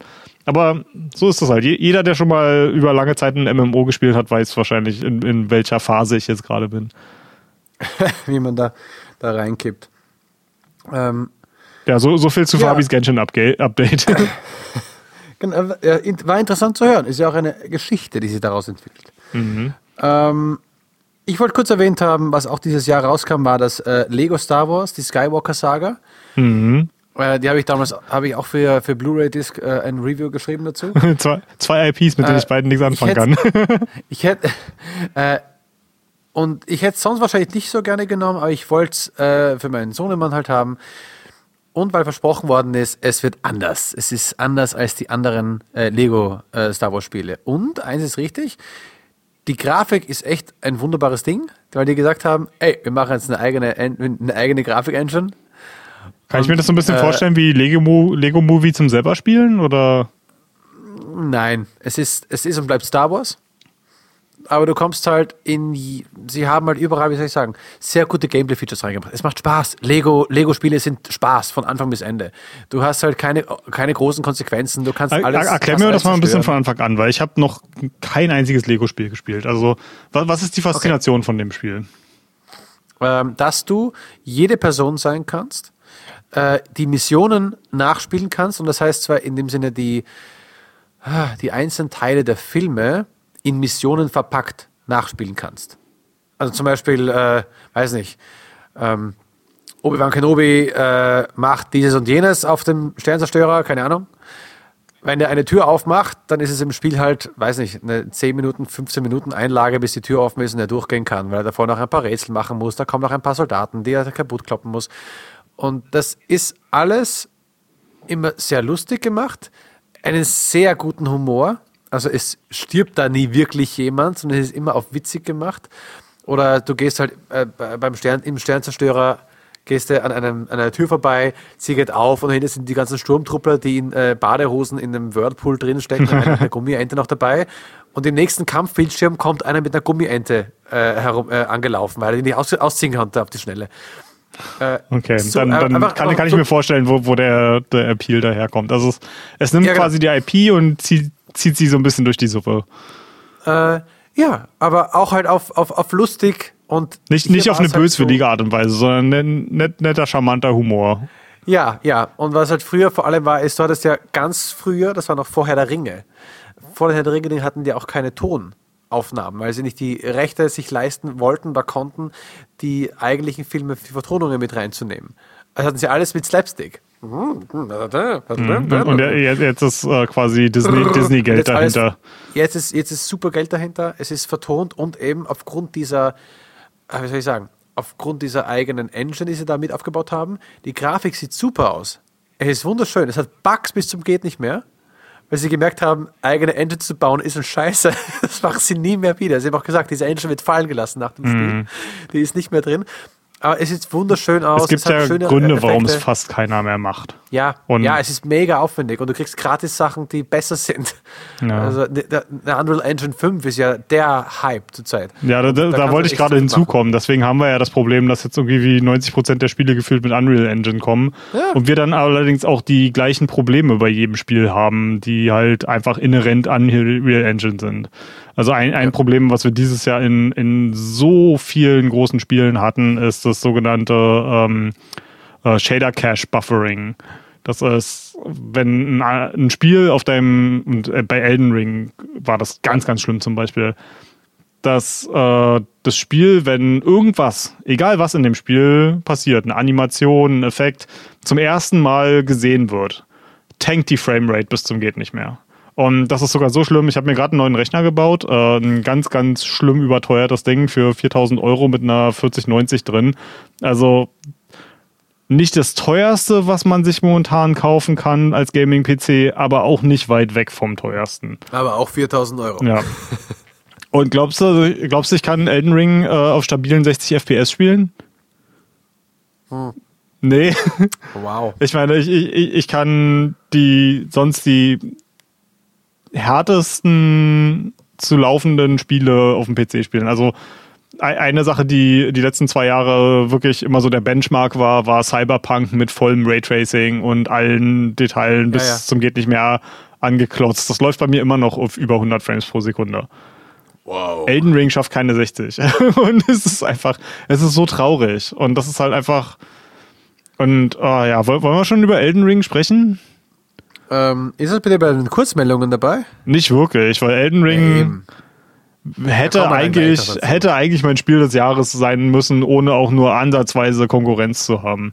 Aber gut, dann, dann sprechen wir später nochmal drüber. Aber ja, okay. das ist halt, weil, weil das, man kann in der Unreal Engine was dagegen tun, aber es ist nicht inhärent in der Engine drin. Das heißt, oh, scheiße, Entwickler müssen sich die Arbeit machen, um das, dieses mit dem Frame Buffering wegzumachen. Ich weiß nicht, ob es genauso ist, aber ich glaube, bei Darktide was ja gerade rausgekommen ist. Als ich das erste Mal gestartet habe, hat der, der Start des Spiels lange gedauert und hat, äh, da stand dann äh, Buffering Frame Cache. Und das, das war, und ich habe da nie diese Ruckelprobleme gehabt. Und ich könnte mir vorstellen, dass das halt einfach eine Lösung ist, an denen Spieleentwickler halt einfach arbeiten müssen. Weil ansonsten ist jeder erste Playthrough von einem Spiel für dich einfach für den Arsch. Weil ja. egal was für eine Hardware du hast, das ruckelt. Und ich weiß nicht, ob du dich noch an Bloodborne erinnerst. Äh, das, äh, 40 Sekunden und mehr Ladebildschirm. Es geht ja nicht um die Ladebildschirme. Mir ist ja scheißegal, wie lange ich warte. Dann mache ich mir halt einen Tee. Ne?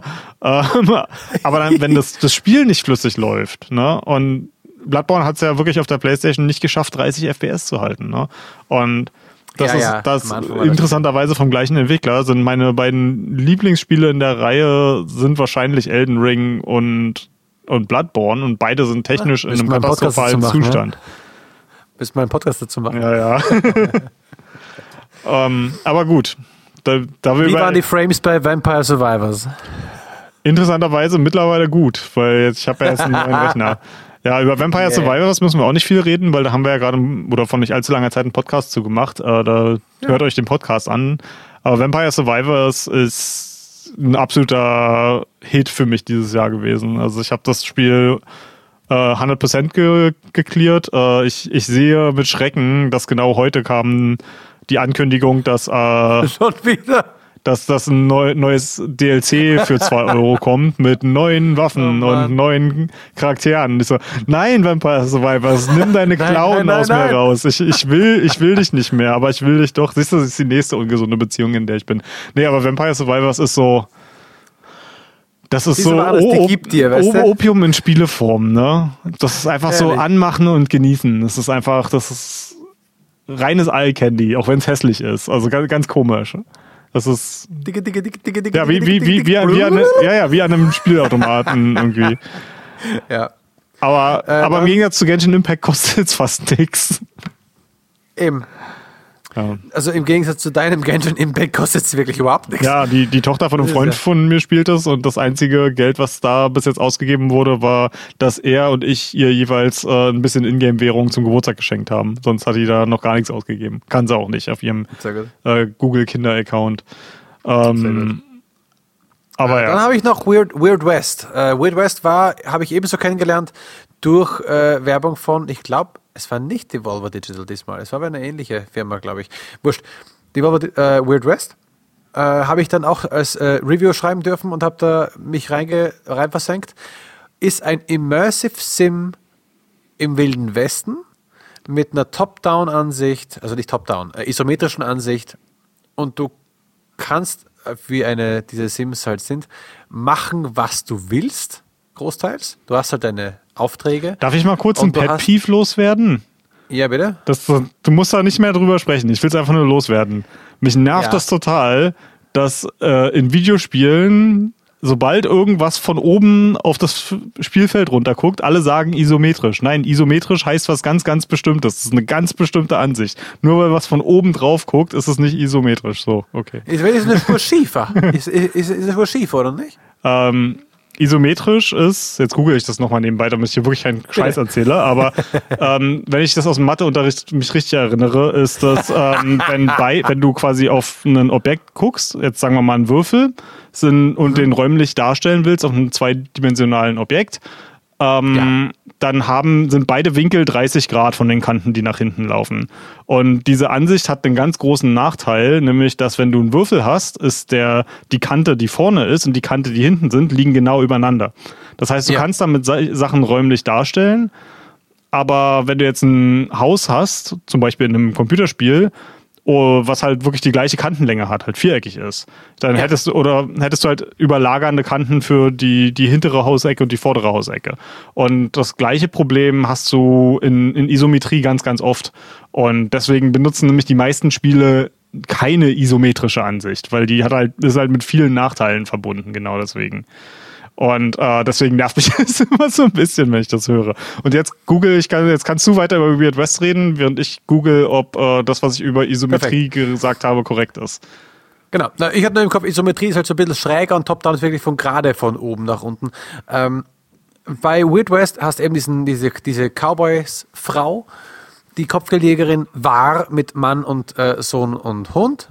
Und dann ist so, der Mann wird erschossen, der Hund wird erschossen, das, der, Hund, äh, der Sohn wird mitgenommen und du musst ihn dann wieder befreien. Oder der Sohn wird erschossen und der Mann wird mitgenommen. Wieder vergessen. Wahnsinn, sorry, ich muss dich unterbrechen. Ich, Ja. ich habe es genau richtig erklärt. Und das, obwohl das, keine Ahnung, das mittlerweile bei mir bestimmt 20 Jahre her ist, dass ich das im Unterricht irgendwas hatte. bleibt hängen, die ja. eine Irgendwas Sache, die hängen geblieben ist aus meiner Schulbildung. Geil. also kann ich weiter pedant bleiben. Super. ich schreibe es mir hinter die Ohren.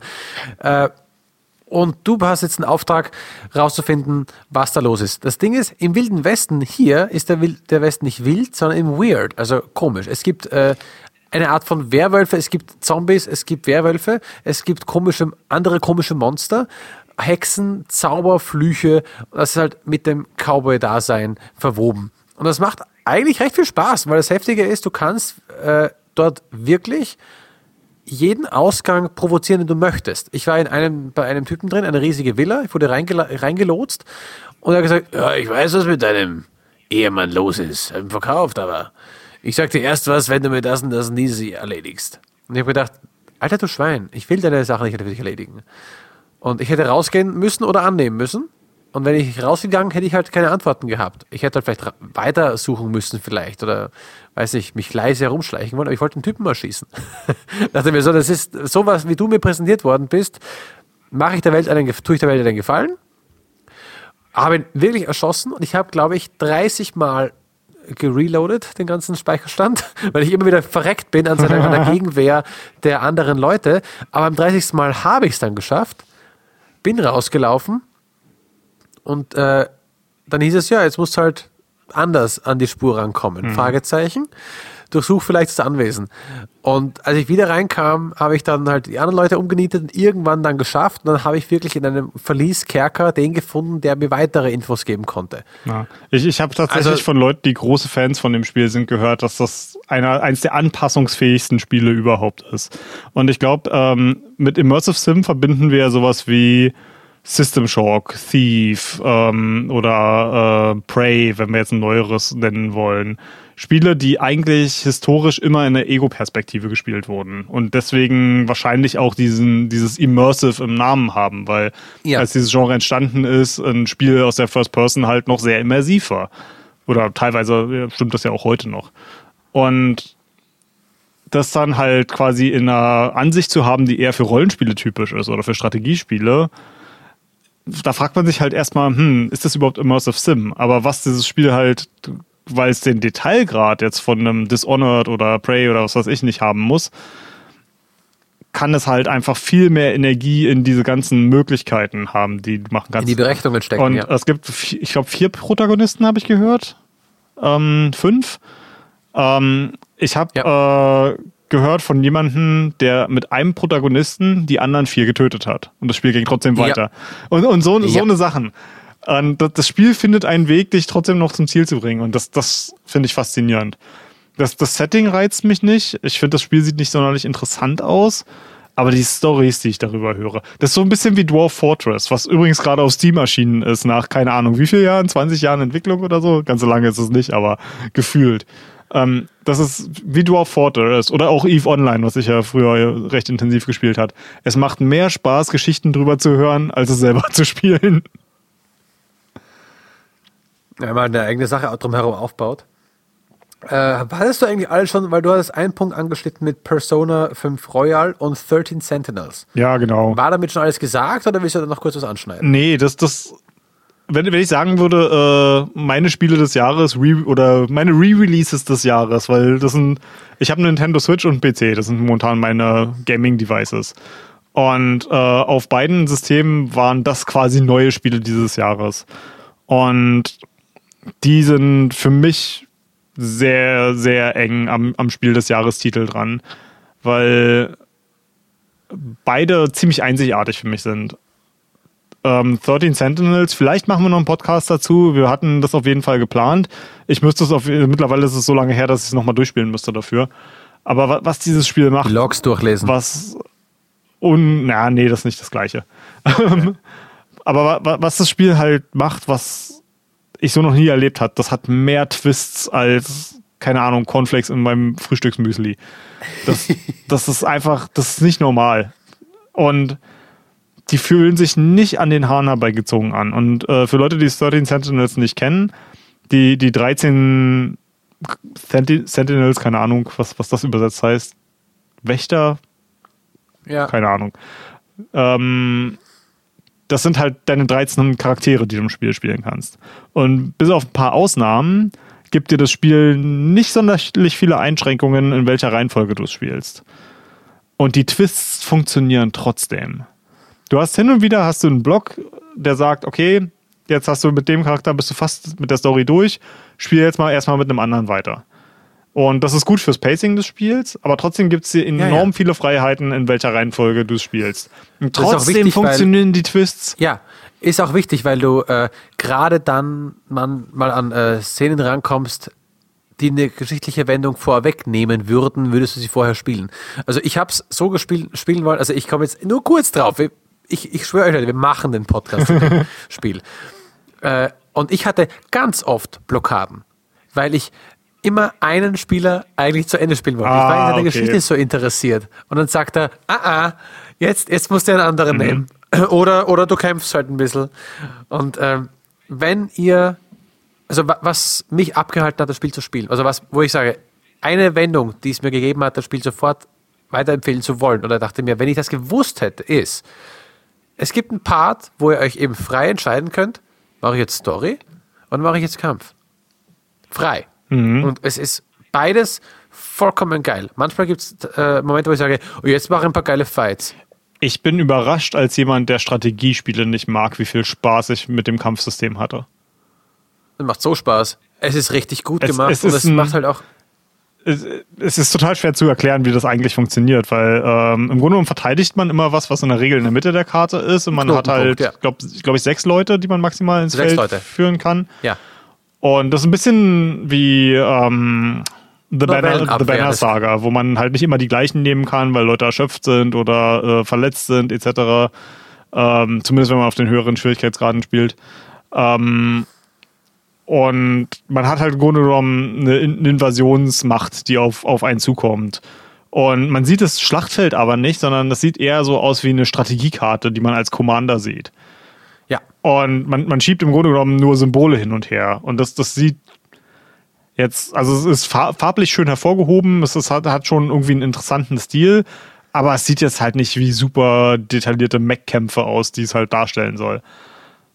Ähm, aber ja, ist, ist fantastisch. Also Ja. macht unglaublich viel Spaß. Es Und das zweite, der zweite Grund, warum ihr wahrscheinlich noch nichts von 13 Sentinels gehört habt, ist, man kann davon einfach nichts erzählen, ohne in Spoiler reinzurutschen oder um, äh, weil es eine, so starke Wendungen gibt, die man nicht vorausnehmen darf. Entweder man hat es gespielt und sagt, boah, geil, ich kann es nur jemandem empfehlen und sagen, Alter, spiel das Spiel.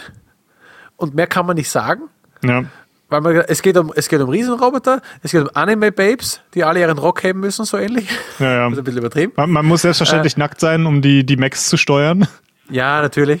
Und äh, diese, ah, ich habe den Namen vergessen, aber diese Lehrerin, die den Mördervorbau hat. Aber, wie heißt nochmal? Vanilla, wie heißen die? die Vanillaware. Vanillaware, genau. Ja, die, halt- die auch machen Dragon's halt Crown sowas. Ah, gemacht haben. Aber äh, also- das Spiel ist wunderschön. Also Va- Vanillaware Oh, ist, die hat vielleicht nicht, So schön. Nee, nicht jeder mag den, Style von Vanillaware, aber sie haben einen ganz persönlichen Style. Es ist, Und er ist so schön gezeichnet. Diese, auch die Macs, es sind oft 3D-Dinger, die nicht 3D sind. Das ist Fake 3D. Das sind gezeichnete, Stück für Stück animierte Sachen, die dann 3D aussehen. Es ist so geil gemacht. Leute, wir verlieren uns gerade hier Ja. im Jahresrückblick im 3. Tennis Podcast. Den machen wir noch. Okay, okay, alles klar, dann spiele ich dann doch nochmal. Das ist der einzige Grund, warum ich noch eine Switch habe, weil das ist, ähm, da können wir auch nochmal kurz Mhm. drüber sprechen, weil es auch äh, zum, zu meinem Jahresrückblick bekommen äh, gehört. Ich Ja. habe ein Steam Deck mir gekauft dieses Jahr. Ähm, Yay. und das hat meine Switch Switch komplett ersetzt. Und das, der einzige Grund, warum ich, warum ich noch die Switch behalte und sie nicht weggebe, ist 13 Sentinels und Catherine Full Body. Oh. Das, das sind die, die zwei Spiele, die ich vielleicht irgendwann nochmal spielen will und die es tatsächlich nur auf der Switch gibt. Beziehungsweise auf der Playstation, aber ich will nicht nochmal eine, eine große Konsole haben. Also ich glaube, eine, eine Xbox und eine Playstation kommt für mich nicht mehr in Frage. Einfach Sony hat gezeigt, gerade dieses Jahr, letztes Jahr eigentlich auch schon ein bisschen, dass sie die alle ihre großen Titel irgendwann auf den PC bringen. Und Machen sie. ich, ich will mir einfach keine nochmal so eine große Box hier hinstellen. Ich habe schon genug große Boxen. Ich habe keine Ahnung, wie viele Synthesizer hier rumstehen. Ich habe meinen großen PC, ich habe drei Bildschirme, ich habe meinen Arbeitslaptop hier offen. Ich habe zu viel Scheiß auf meinem Schreibtisch. Ich brauche nicht auch noch, äh, auch noch eine Konsole. Und das ist, ich, ich warte gerne drei Jahre, um God of War Ragnarok zu spielen und dann wurde ich vielleicht schon gespoilert, aber es, Ein Jahr. es, es ist egal. Mit, mittlerweile, es gibt so viele Spiele, ich werde nie alle Spiele in meinem Leben gespielt haben, die ich spielen will. Und wenn ich dann ein paar Jahre auf ein anderes Spiel warten muss, dann, dann ist mir das auch egal.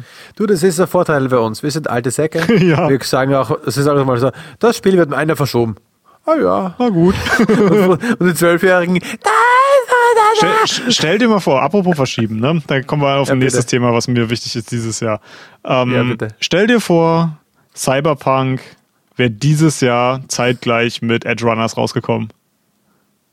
Wow. Stell dir vor, die hätten das nicht, nicht vor zwei Jahren total kaputt ge rausgebracht, Zwei sondern hätten Jahre. das dieses Jahr Zwei Jahre. ähm, exklusiv für die neuen, in Anführungsstrichen neuen Konsolen und PC rausgebracht. Bis jetzt. Ja. Zusammen mit Edge Runners. Das wäre der Mega-Hype gewesen. Weil, weil ja. Cyberpunk, ähm, ich weiß nicht, ob ich das jemals in einem Podcast gesagt habe, aber ich hatte das damals gespielt, als es rauskam und ich hatte das große Glück, einen PC zu haben, der beefy genug war, um das spielen zu können und ich hatte fast keine Bugs. Ich hatte quasi das perfekte Erlebnis mit dem Spiel. Und ich gebe allen absolut recht, die sagen, das Spiel hätte so nie erscheinen dürfen. Ähm, und da, da gibt es überhaupt nichts zu diskutieren, aber ich hatte eine fantastische Erfahrung damit und das war eins der wenigen richtig großen AAA-Spiele, die mich wirklich vom Hocker gehauen haben. Glück für dich, weil, wie gesagt, es war ja auf der Sony-Konsole eines der ersten Spiele, wo Sony das Spiel vom Store genommen hat. Ja, das, das frage ich mich bis heute. Warum zum Henker äh, müssen Sony und Nintendo keine Refunds geben? Hm. Weil das, das, das Steam angefangen hat mit einer Refund-Policy, war ja ob, wegen einer Gerichtsentscheidung, die gesagt hat, ich weiß nicht mehr, ob es in Australien oder in der EU war, weil die haben beide relativ harte Regeln für sowas. Ja. Aber ähm, sie wurden im Grunde genommen dazu gezwungen. Und warum gelten die gleichen Regeln nicht für Sony und Nintendo? Das ver verstehe ich nicht. nicht durchgesetzt worden, keine Ahnung. Ich weiß nur, dass sie halt. Anwälte schreibt uns, erklärt es uns. ich weiß nur, dass Sony ja sich da freischreibt, weil es sagt, ey, wir haben ihnen Freibrief gegeben. Die haben das Spiel rausgegeben. Die haben das Spiel über unsere Plattform gemacht. Wir sind nur der Übermittler. Also ihr bezahlt jetzt quasi uns das Geld, ja, aber das geht ja an die quasi. Aber geht's ja nicht. Sony kassiert ja 30 Prozent ein. 30 Prozent, ja, ja. Aber das war ja aus dem Grund, sie haben ja auch nur das Spiel angenommen, weil sie sagen, ey, ihr seid, ähm, na, wer ist denn jetzt nochmal? Red, äh, CD Projekt Red. Red. Oder wir Projekt. Haben genug Spiele mit, ja, wir haben genug Spiele mit euch gemacht, wir kennen euch, und die kriegen Haben die die anderen Witcher-Spiele nicht gespielt? Die waren alle verbuggt ja, zum Release. Ja, aber ja, so schlimm war es nie, dass es so einen Backlash gab. Und dann bekommt man so eine Art grüne Karte. Oh, du hast Witcher 1 nicht gespielt. Was denn? Das gab es doch, glaube ich, gar nicht für die Konsole. Nee. Gab's, ich glaube nur, nur drei für die Konsole. Und dann, dann kriegen sie quasi einen grünen Pass, wo sie einfach das Spiel releasen dürfen. Und es wird nicht viel nachgetestet, nachgefragt.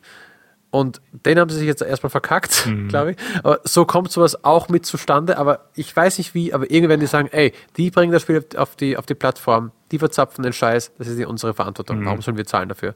Aber gut. Aber das ist äh, auch eine krasse Comeback-Story dieses Jahr gewesen, ne? Weil, weil ja. der Edge Runners Anime so ja. unglaublich gut war.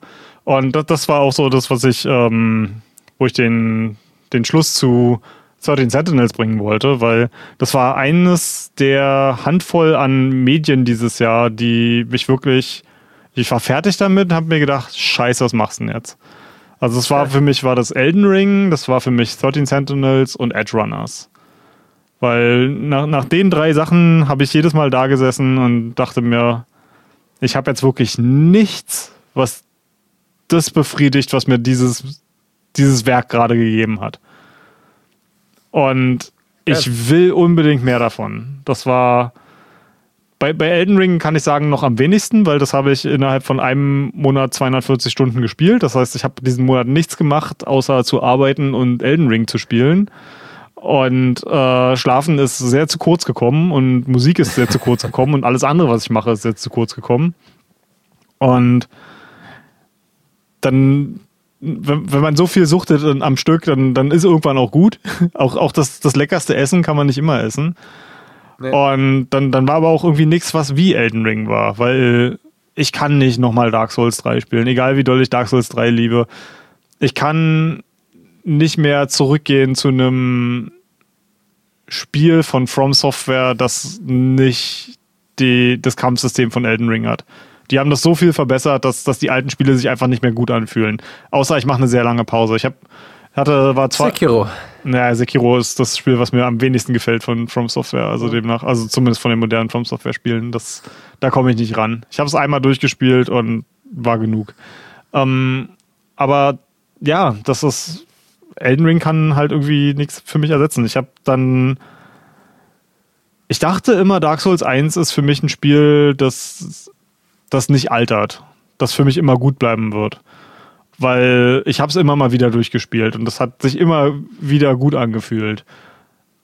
Nach Elden Ring war es tatsächlich das erste Mal, dass es sich nicht mehr gut angefühlt hat. Weil ich habe dann, ich war im Urlaub, habe mein, meine Switch mitgenommen und habe das dann quasi auf der Switch im Urlaub gespielt und das war das erste Mal, dass ich Dark Souls 1 mit der Intention, es durchzuspielen, angefangen habe und dann nach der Hälfte gesagt habe, nee, ist okay. Ich spiele was anderes. okay. Wahnsinn. Und ja. Dark Souls 1 ist immer noch ein fantastisches Spiel, aber ich kann einfach, ich brauche den, den Jump-Button, ich brauche die Sprungangriffe, ich, ich brauche die unglaublich Vielzahl an Magie. Ich will nie wieder ein Dark Souls-Spiel ohne Adulas Moonblade spielen. das ist mein, mein, All knowing. Mein, mein, meine das absolute. Intro so das Intro ist geil, ja. So gut. Ähm, das, die, dieser Zauber, die, die, dieses magische Schwert, das, ich, ich kann nicht mehr ohne.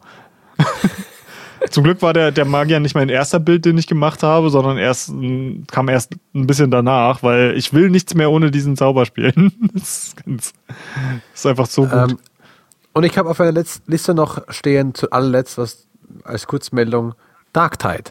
Wolltest du das hier erwähnen? Ja, Darktide ist der Grund, warum wir den Podcast verschoben haben. Eigentlich wollten wir den ja wie äh, angekündigt am Anfang Dezember veröffentlichen und ich habe gesagt, nee, mhm. ich warte seit Jahren auf Darktide seitdem, wann, wurde das angekündigt? Vor zwei Jahren oder so? Das hat sich, hat sich vielfach verschoben. Ähm, Warhammer Endtides Vermintide war der erste Titel ja, genau. der Serie und Vermintide 2 der zweite, den ich rauf und runter gespielt habe. Das ist im Grunde genommen Left 4 Dead in Warhammer und besser. Weil oh ja. Fat Shark Studios haben was hinbekommen, was unglaublich schwer ist in First-Person-Spielen, nämlich dass sich Nahkampf fantastisch anfühlt. Der, das ist eine Mischung aus extrem gutem Trefferfeedback, sowohl in Animation als auch in, in Sound, der sich einfach richtig, richtig kraftvoll anfühlt. Die, die Gegner fliegen durch die Gegend, aber auch große gepanzerte Gegner stecken Schläge auf eine Art und Weise weg, die sich einfach richtig gut an und, und ja, einfach so anfühlen. Man, man hat jedes Mal das Gefühl, die Waffe stoppt oder stoppt nicht auf eine Art und Weise, die Sinn ergibt. Und wenn man das wirklich gut kann, ist das in, in einem richtig guten Flow. Und ich habe Vermintide 2 und 1 nie so richtig viel gespielt. 1 hauptsächlich, weil ich damals keinen Spielerkreis hatte, mit dem ich das gut zusammenspielen konnte. Und Spiele, die auf, auf Koop ausgelegt sind, machen alleine einfach keinen Spaß. Die sind designt, um zu viert gespielt zu werden. Ähm, dann Vermintide 2 habe ich mit, mit Bogdan zusammen hauptsächlich gespielt, der äh, Hörer des Podcasts vielleicht schon bekannt ist, aus dem äh, Monster Hunter Podcast. Ähm, und da war es so, dass und er halt du. schon, ja, ähm, da, da war es halt so, dass er halt schon hunderte Stunden in dem Spiel hatte, als ich 20 hatte. Und das hat Spaß gemacht, das mit ihm zusammenzuspielen, weil mit Kumpels spielen macht Spaß. Aber ist, du wirst halt zwangsläufig durchgezogen. Selbst wenn er seinen Charakter gimmt und schlechte Waffen anzieht, er hat halt einfach. Ich habe den Typen Sachen machen sehen, das ist jenseits von Gut und Böse. Wenn irgendwie das gesamte Team geweibt ist und er umzingelt ist irgendwie von 100 Rattenmenschen und da einfach durchtanzt, als wäre es nix. Was Sachen, die eigentlich nicht funktionieren sollten. Also Bogdan ist wirklich unglaublich gut gewesen in, in Vermintide 2. Und jetzt war es das erste Mal, dass ich eins von den Spielen im Release gespielt habe. Äh, Shoutout to Da Boys. Ähm, yeah, yeah. Bogdan und äh, zwei seiner Cousins und ich haben das jetzt in der, in der Beta äh, schon gespielt und haben, haben jetzt auch weiter zum Release und wir sind alle, also ich hänge ein bisschen hinter denen hinterher, weil die trotzdem noch ein bisschen mehr spielen als ich aber nicht, nicht sonderlich weit. Wir sind alle ungefähr in der gleichen Woche Max Level geworden und das, ja, das macht einfach Spaß, das Spiel zu lernen, während die Mitspieler von dir auch noch nicht perfekt drin sind. Und man, man merkt trotzdem den Unterschied im Skill-Level, dass sie deutlich mehr Vermintide-Hour-Stunden haben als ich. Und die, die haben alle Systeme schneller verstanden als ich und das besser umgesetzt, aber trotzdem merke ich, dass, dass ich halt nicht wirklich am, am hintersten Ende bin und meine, meine Klasse schnell verstehe, damit besser werde. Ich verstehe äh, das defensive Gameplay mehr und das ist für mich einer der besten Koop-Erfahrungen, glaube ich, seit ja, ich würde sagen, seit meinen MMO-Zeiten, wo ich halt wirklich noch regelmäßig mit den gleichen Leuten Dungeons und Raids gemacht habe, was ja mittlerweile schon über zehn Jahre her ist. Vielleicht könnte ich es noch mit Dota vergleichen, aber Dota ist halt was, was ich kompetitiv spiele und nicht kooperativ. Ja. Und ja, das ist mh, auch für Leute, die Warhammer nicht mögen, weil man muss dazu keinen Warhammer mögen. Book dann zum Beispiel ist überhaupt kein Warhammer 40k-Fan. Ähm, und dem macht es trotzdem Spaß. Und aber wenn, wenn man eine Gruppe von vier Leuten hat und gerne anspruchsvolle Spiele kooperativ spielt, weil das, das Coole an, an dem Spiel ist auch, dass es dich extrem fordert. Es ist wahnsinnig tödlich, wenn du nicht gut zusammenarbeitest.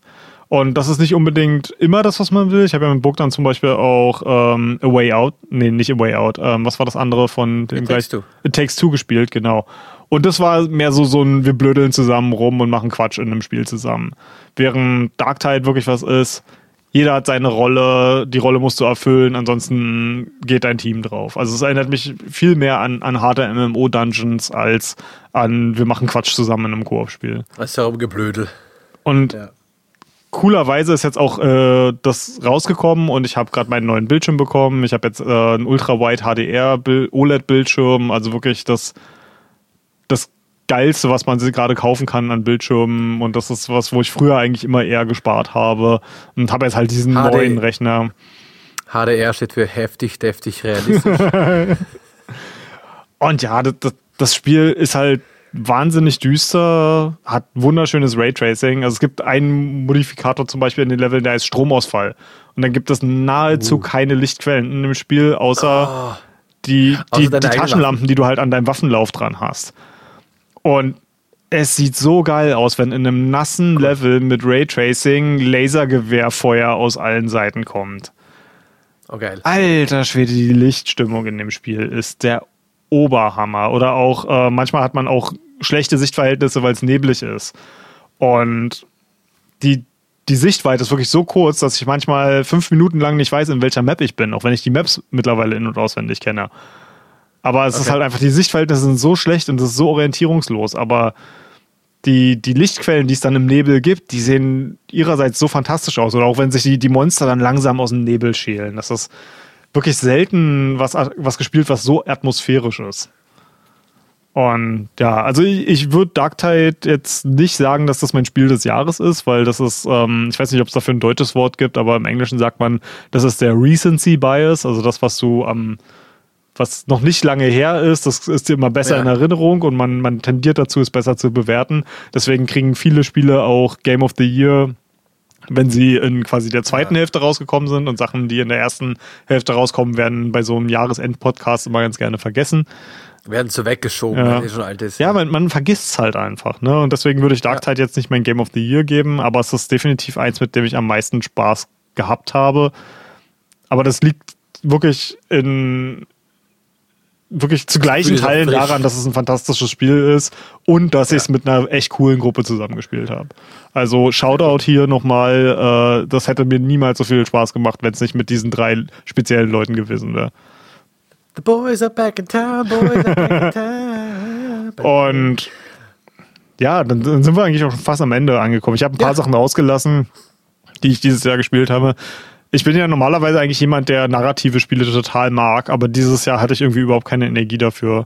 Also es sind so, so ein paar Sachen extrem gut geschriebene Spiele rausgekommen, die ich nur angespielt habe, wie zum Beispiel Citizen Sleeper will ich irgendwann nachholen. Das ist ein wahnsinnig interessantes Spiel. Habe ich, glaube ich, nur. heißt sehr viel geschrieben. Ja, habe ich, glaube ich, nur ein bisschen über zwei Stunden gemacht, aber es ist halt wirklich nur Lesen und äh, da habe ich dieses Jahr irgendwie nicht die Energie für gehabt.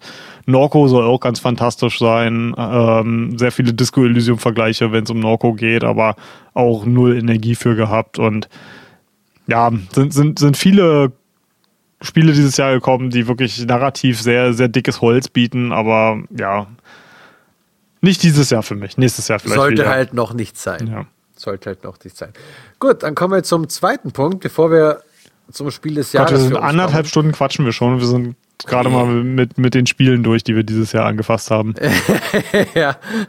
äh, kommen wir zu äh, dem Spiel des Jahres Podcast. Das heißt, wir haben ja zwölf Spiele ähm, dieses Jahr ähm, na, vorgestellt. Mit Januar, Februar, März, April. Jedes Monat ein Spiel. Und welches davon, ich will jetzt nicht auf das Spiel persönlich raus, sondern auf den, welches hat am meisten Spaß gemacht, auch der, der Podcast. Ja, auch. das, Also, das könnte ich ganz kurz halten und sofort sagen, Vampire Survivors. Okay.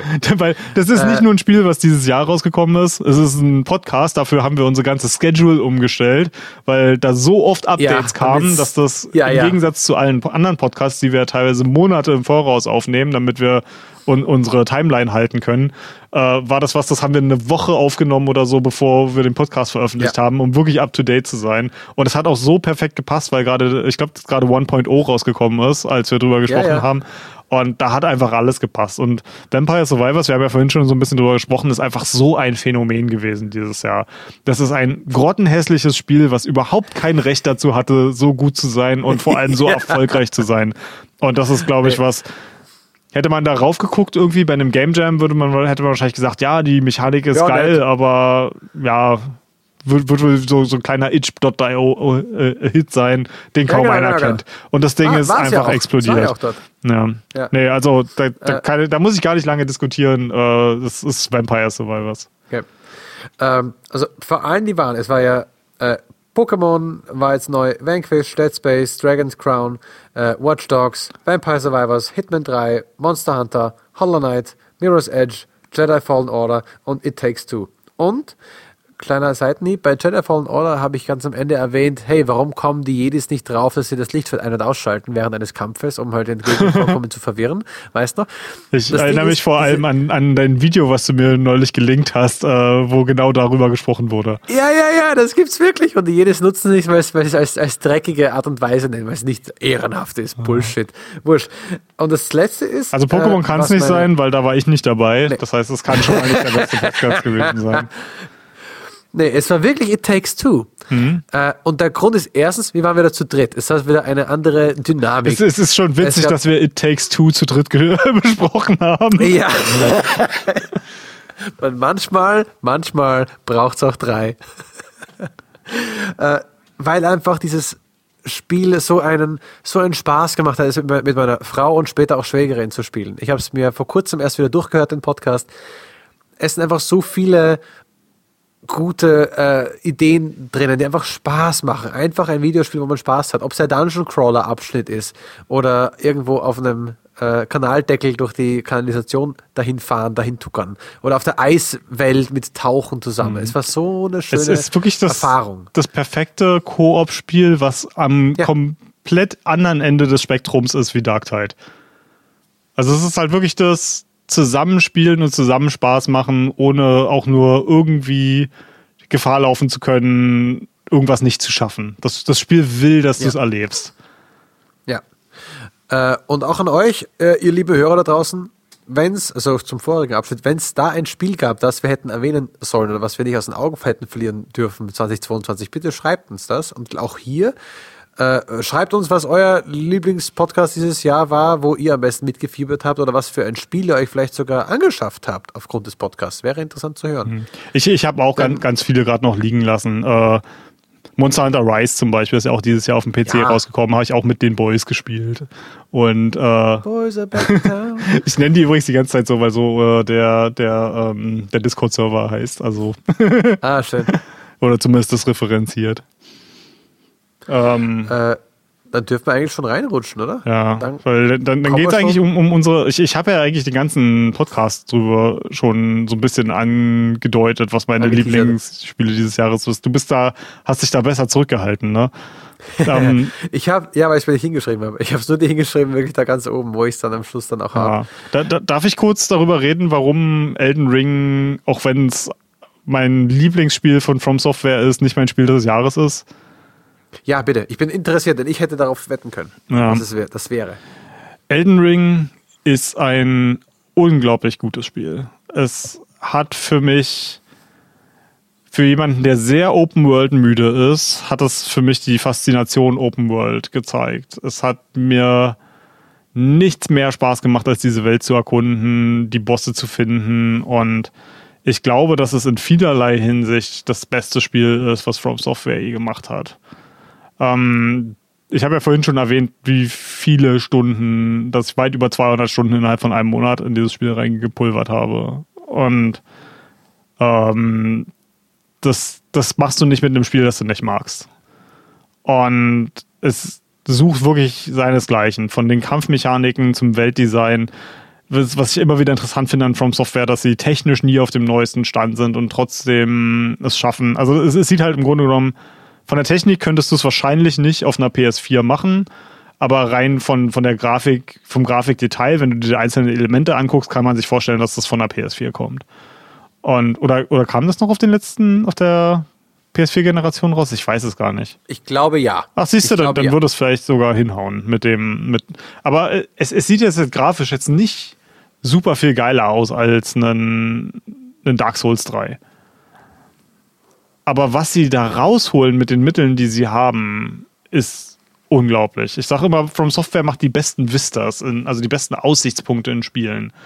Und das auf so eine magische Art und Weise. Du kommst um eine Ecke rum und vor dir breitet sich ein Tal aus, in dem du Objekte am Horizont siehst, die du erst in 30 Stunden Spielzeit wirklich betreten wirst. Aber du weißt jetzt schon, das sieht aus wie ein Dungeon, in dem ich mehrere Stunden verbringen würde. Und jetzt schauen wir mal, wann ich da ankomme. Und alles ist wirklich, und, und das liebe ich an modernerem Open-World-Design. Ich, ich nenne das ganz gerne Post-Ubisoft-World-Design, dass du halt aufhörst, Symbole auf die Map zu klatschen und die Symbole kommen, aber erst nachdem du was entdeckt hast. Das finde ich ist ein total wichtiger Kniff, weil manchmal willst du was wiederfinden, aber du willst nicht durch ein Ausrufezeichen dahin gelockt werden, sondern alles ist Neugier getrieben. Und Das ist, das, das, das ist das, Sky, das Skyrim-Phänomen. ja, Dass du herumgehst und heißt. aber auch bei Skyrim, wenn du nah genug an was dran bist, kriegst du einen, einen Marker auf deinem, deinem Kompass, ne? Ja, aber du bist halt schon quasi daneben. Na, Und denkst du, okay, nee, ich will erst verkaufen und dann gehe ich dahin und sie ist auch noch, bleibt markiert, dass du genau weißt, ah, da war ich noch nicht drin, die ist noch nicht erledigt. Also ich meine, klar, ist jetzt auch nicht fair, Skyrim damit zu vergleichen, weil es über zehn Jahre alt ist mittlerweile. Ähm, aber Elf Jahre. ja, elf Jahre ist es geworden. Manometer. Fuck. Das ist der, der einzige Release-Termin, den ich mir jemals merken werde, weil es am 11.11.2011 rausgekommen ist. Ähm, das, aber ja, es hat, hat die gleiche Faszination wie Skyrim damals auf mich hatte, als ich noch nicht Open World müde war.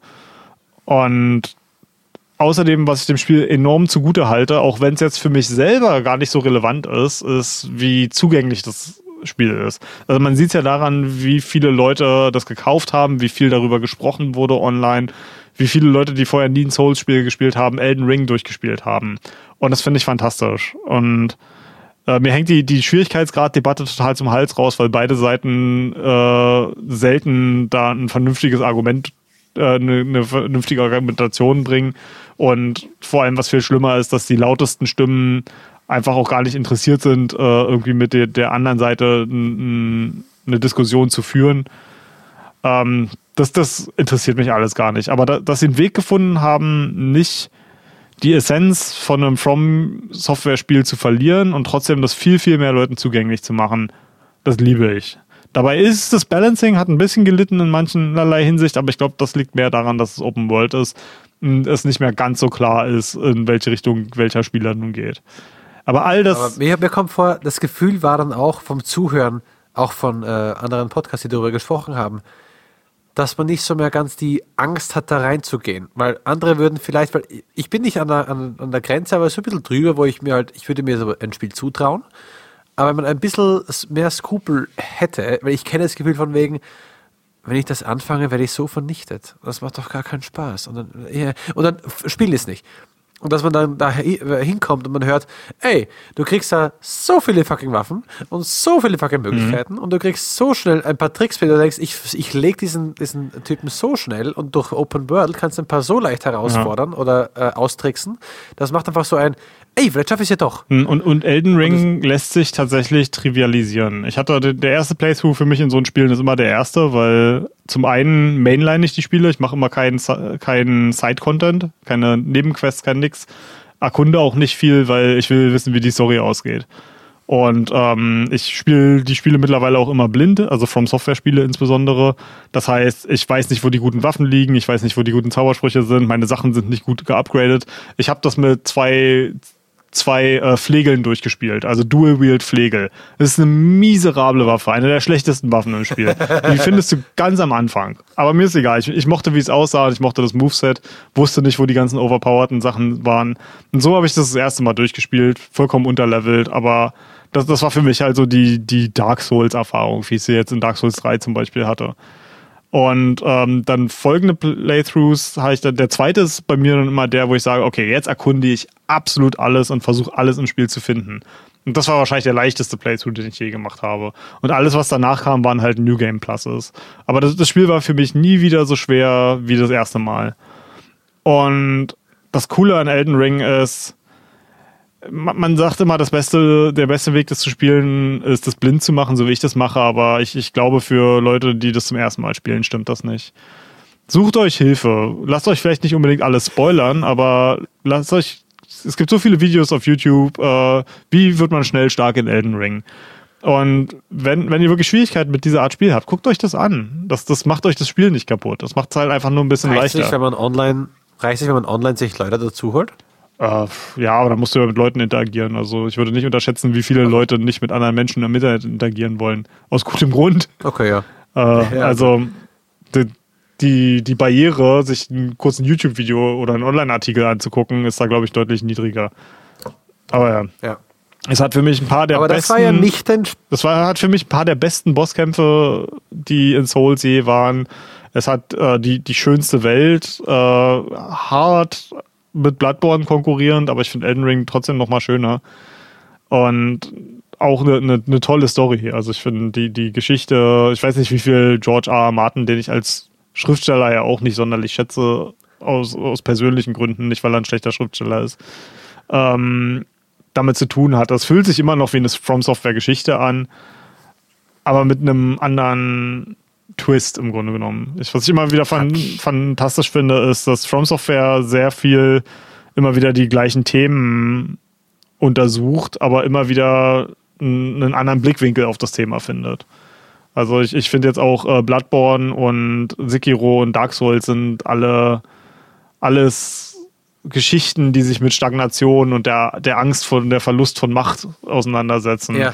Und was, was Menschen gewillt sind zu tun, um, um an ihrer Macht festzuhalten. Und das, jedes dieser Spiele, Universen äh, beschäftigt sich mit dem Thema ein bisschen anders. Und genauso ist es bei Elden Ring auch. Und was ich bei Elden Ring super interessant fand, wie, wie sehr das, wie viel das mit Familie zu tun hat. Und die Familie von Göttern, da erinnert es mich total an, an nordische und griechische Mythologie, wo einfach unendlich mächtige Wesen einfach sich trotzdem verhalten wie, wie Sterbliche auf die, die unangenehmste Art und Weise.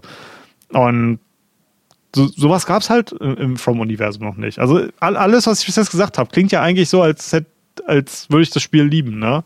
Aber ein, eine Sache, die, die mich halt extrem genervt hat und die, die mich bis heute nervt, ist einfach der technische Zustand, in dem das rauskam. Und From ist immer noch ein relativ kleiner Entwickler, ist nicht zu vergleichen mit AAA-Entwicklern. Aber die, die sollten mittlerweile eigentlich die Mittel zur Verfügung haben, eine vernünftige QA zu haben oder sich be bessere äh, Softwareentwickler ranzuholen. Es gibt aus meiner Sicht für, für ein so erfolgreiches Studio eigentlich keine Ausrede mehr, Spiele in einem technisch katastrophalen Zustand ähm, auszuliefern. Ich werde dir mal ein Video von mir verlinken, ähm, das du bitte in die Shownotes packst. Oh ja. Als ein gutes Beispiel von einem Gebiet, äh, das halt wirklich auch noch Wochen nach Launch für mich unspielbar war, weil es wirklich Epilepsie auslösende Grafikfehler hatte. Äh. Also guckt euch das bitte nicht an, wenn ihr da anfällig seid, ja. aber ich will, will das nur als Beispiel machen. Ich glaube, ich glaub, du hast mir das schon mal gezeigt, wo alles so herumzuckt. Ja, ja, genau. Ich glaube, hast mir schon mal gezeigt. Ähm, aber dann. Das, das sieht äh, so aus, als wäre meine Grafikkarte kaputt. Ja, ja, ja, ja, habe ich schon mal gesehen. Mhm. Aber lass mich, da gab es doch mal eine News, wenn es von einem halben Jahr oder so war, dass Modder diesen Baum in der Mitte mal weggemoddet haben und plötzlich war an der Framerate schon mal um einiges was besser gemacht. Ja, weiß ich nicht. Weil Aber das, das ist auch dieses Mo Modder müssen Dark Souls-Spiele äh, korrigieren und, und fixen. Das nee, ist nee, halt, nee. was das, das muss, ja. das gehört abgeschafft. Und ja, ich, ich finde die Mod-Szene fantastisch, also versteht mich nicht falsch, ich bin immer für Mods, aber das, das Ding lief halt einfach, also es ist ein Spiel, was kein optisch gesehen kein modernes AAA-Spiel ist. Und, ja. Aber dann wissen wir auch, wo. Sagst du zuerst? Ja, und, und dass das halt einfach, okay, das war jetzt noch auf meinem alten PC, aber auch mein, mein neuer schafft die 60 nicht unbedingt zu halten. Ähm, dass, dass, dass dieses Spiel halt einfach immer ruckelt. Und das, das halte ich teilweise bei, bei Bosskämpfen Frame-Dips auf, auf 10 FPS hatte, von, von 60 runter. Und das ist einfach. Das, das Spiel verlangt von dir, dass du genaue Inputs hast, aber schafft es seinerseits nicht, dir äh, genaue Frames zu liefern und, oder eine, einfach eine gleichmäßige Bildrate. Und das, das ist einfach, keine Ahnung, das, das macht mich so wütend und traurig. Und auch, auch wenn es das Spiel ist, mit dem ich am meisten Spaß hatte dieses Jahr, kann ich so, rückblickend einfach nicht sagen, dass das das beste Spiel war, weil es halt einfach immer noch durch seine schlechte Technik enorm runtergezogen wird. Und das, das macht mich einfach traurig. Und von einem Entwickler, der wirklich zu meinen Lieblingsentwicklern gehört, erwarte ich einfach Besseres. Und das ist das gleiche mit ihren Online-Features, die eine absolute Katastrophe ist. Ich wollte das mit ein paar Freunden zusammenspielen, die selber nicht, nicht gut sind in, in Souls-Spielen und selber sehr neu sind. Und es war eine absolute Katastrophe, mit denen zusammenzuspielen, weil, weil es ständig wie mit Disconnects zu kämpfen hatten. Das musste eine Mod dafür gemacht werden, dass du vernünftig Koop mit Freunden machen kannst. Und dann, äh. dann musst du wiederum die normalen, äh, normale Internet-Matchmaking ausmachen, damit du nicht als Cheater gebrandmarkt wirst. Ich habe Freunde gehabt, die nicht mehr mit mir zusammenspielen konnten, weil sie so viele Disconnects hatten, dass die Anti-Cheat-Software äh, sie gebrandmarkt ah. hat, dass sie mit Abstand, äh, dass, dass sie zu oft Disconnects hatten und das als Cheaten gewertet haben. Die Server vom ja. Spiel sind zu instabil und dann können sie gar nicht mehr. Also die, die können, konnten monatelang nicht mehr mit mir zusammenspielen und haben mittlerweile halt aufgegeben. Ne? Und das ist halt einfach. Das ist, ich, ich würde mich nicht wundern, wenn das zu den erfolgreichsten Spielen dieses Jahres gehört. Vielleicht, keine Ahnung, ein ein FIFA oder ein, ein, Call of Duty oder so, die Dinger, die sich immer gut verkaufen können, wahrscheinlich noch mehr Gewinn gemacht haben. Oder Gewinn ist ja sowieso immer noch mal eine andere Frage als verkaufte ja. Exemplare, aber es war extrem erfolgreich und ich finde, das ist einfach die, ja, die Technik ist ein Schandfleck auf diesem, diesem Spiel und auf dem Entwickler. Aber wir wissen ja auch, woher die ganzen Fehler kommen. Wissen wir das? Not from Hardware. From Software. Ja, Wahrscheinlich, ja. Also, das war das, mal, mal, mal, mal, ganz ehrlich, also ich, ich will, will damit irgendwie nicht mit meinem neuen Rechner angeben, aber wenn, wenn, wenn die, die teuerste Hardware, die du kaufen kannst, nicht gut genug ist, dann, dann weiß ich auch nicht. Ne? War ja auch auf dem Seitenhieb auf die Entwickler, weil die ja auch From Software Ah, mm, oh Gott. Siehst du, ich habe schon so einen Filter in meinem Kopf, der, der, der, ja, ja, deine voll. Wortwitze rausfiltert. War schon voll drin. Aber gut, wenn jetzt Elden Ring es nicht ist, dann bin ich jetzt auch mal fucking gespannt. Was ist dein Spiel von Fabian 2022? Bitte. Ich kann es eigentlich nicht sagen, weil. Was? Das, das, das ist halt das Ding. Ich habe da so lange drüber nachgedacht äh, in den letzten Wochen. Und es ist. Ich habe so viele Spiele dieses Jahr, die. mit denen ich sehr viel Spaß hatte. Aber mal abgesehen von Elden Ring hat mich nichts vom Hocker gehauen. Also nicht so richtig. Mann. Und emotional mitgenommen, gar nichts. Doch, emotional mitgenommen, würde ich sagen. Also es muss eigentlich entweder 13 Sentinels oder Persona 5 Royal sein. Weil das sind die beiden Spiele, die mich emotional am meisten berühren. Welche Emotionen, frage ich jetzt mal, ganz ehrlich. Ah, gute Frage. Also es ist alles von, also Persona 5, da, da will ich eigentlich auch irgendwann mal einen Podcast drüber machen, weil wenn äh, 13 Sentinels die meisten Twists hat, hat Persona 5 für mich den besten Twist. Ähm, als kleine Einläuterung, das, das Spiel äh, ist quasi eine, eine rückwirkende Erzählung. Die, im, im, Intro äh, bist du mit deinem Hauptcharakter mitten in der Action Joker. und wirst gefangen genommen von der Polizei und äh, du in, bist in einem Verhörraum und erzählst das Jahr bis dahin, was passiert ist in einem Verhör.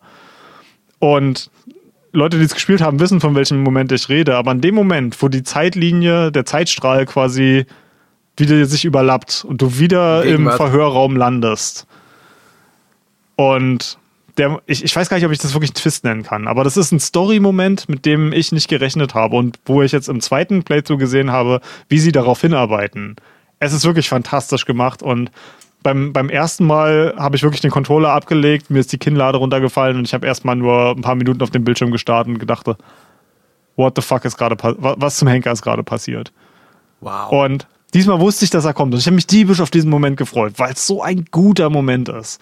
So geil von, von der, vom narrativen Design. Ich habe ja vorhin schon gesagt, Persona ist nicht sehr gut geschrieben, weil es sehr, sehr mit dem Holzhammer ist. Das ist jetzt nicht irgendwie extrem lyrisch oder es ist kein Disco Elysium, wo sich jeder Satz wie ein Kunstwerk anfühlt.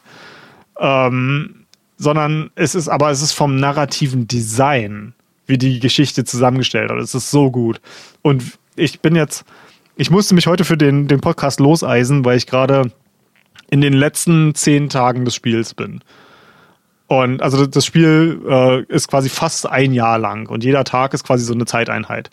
Und ich bin in den letzten zehn Tagen des Spiels, ich bin kurz vorm, vom, quasi vom Royal äh, Bosskampf, Endbosskampf. Und ich, ich will sofort weiterspielen, aber ich, ich, ich glaube, ich würde es trotzdem zu 13 Sentinels geben, weil Persona 5 ist, habe ich halt damals zum Release schon gespielt. Deswegen wäre es für mich wahrscheinlich nicht Spiel dieses Jahres, sondern ich würde sagen, ja, 13 Sentinels, weil 13 Sentinels, wo wir gerade bei narrativem Design waren, ja. jeder ja. Aus, aus meiner Sicht, und das habe ich auch schon äh, Spieleentwicklern und, und Narrative Designern, die ich kenne, gesagt, ähm, das ist eigentlich ein Pflichtspiel für Spieleentwickler. Selbst wenn oh ja. ihr das Spiel nicht mögt, ist es zumindest sehr, sehr lehrreich zu sehen, wie man eine extrem komplexe Geschichte ineinander flechten kann, sodass es Sinn ergibt. Und ich, ich habe noch kein Spiel. Also, wenn, wenn ihr Zuhörer, bitte schreibt mir, wenn, wenn ihr ein Spiel kennt, was das so gut kann wie 13 Sentinels. Weil ich, mir fällt beim besten Willen nichts ein. Ich habe zumindest in, in den, keine Ahnung, 25 Jahren, die ich jetzt Computerspiele spiele, noch nichts erlebt, was, was so ist. Und ich habe ich hab bestimmt Spiele mit besserer Story gespielt. Disco Elysium wäre ja zum Beispiel eins davon. Und was besser geschrieben ist. Aber vom narrativen Design ist ähm, 13 Sentinels wirklich in einer Liga für sich. Ja, ja, ich, ich glaube, ich habe mich gerade selber überzeugt. Für mich ist äh, 13 Sentinels Aegis Rim das Spiel des Jahres. Und das legitimiere ich damit, Sehr dass es äh, dieses Jahr auf der Nintendo Switch erschienen ist. Es ist also ein Spiel von diesem Jahr. Und jetzt, äh, jetzt sind wir fast bei zwei Stunden, also schon doppelt so lang, was eigentlich unser normales Podcast-Target ist. Deswegen werde ich jetzt dir äh, den, den Flur überlassen und du darfst über dein Spiel reden. Ja, also eins, was sich in meine Top-Nennungen reingespielt hat, äh, also nicht ganz erster, ist Art of Rally. Ein äh, Rallye-Arcade-Simulationsspiel. Es geht hier wirklich mehr um das Gefühl des Rallye-Sports. Es ist ein ex extrem simplistisches Spiel. Es sieht super simpel, aber dennoch schön aus. Es gibt äh, Szenen mit Lichtbrechungen und äh, Kamerafahrten. Gerade wenn du eine Fahrt beendet hast, eben nach zwei, drei, vier Minuten, kannst du dir ein Replay angucken. Kannst du, musst du nicht. Und ich habe mir oft welche angeguckt, einfach mal um zu sehen, wie habe ich diese Kurve genommen. Du bist auf jede einzelne Kurve, die perfekt genommen ist, stolz. Und es fängt an im Jahre 1985, als Rally angefangen hat, was zu werden und geht über die Jahre weiter und geht über die Autojahre weiter. Also dann bist du in der nächsten Klasse und du merkst beim ersten Mal aufs Gas treten, scheiße, jetzt geht's aber los hier. Jetzt ist ein, ein ganz anderes Fahren. Oh, der hat gute Bremsen. Okay, muss ich ja ganz anders fahren. Du groovst dich aufs Auto ein.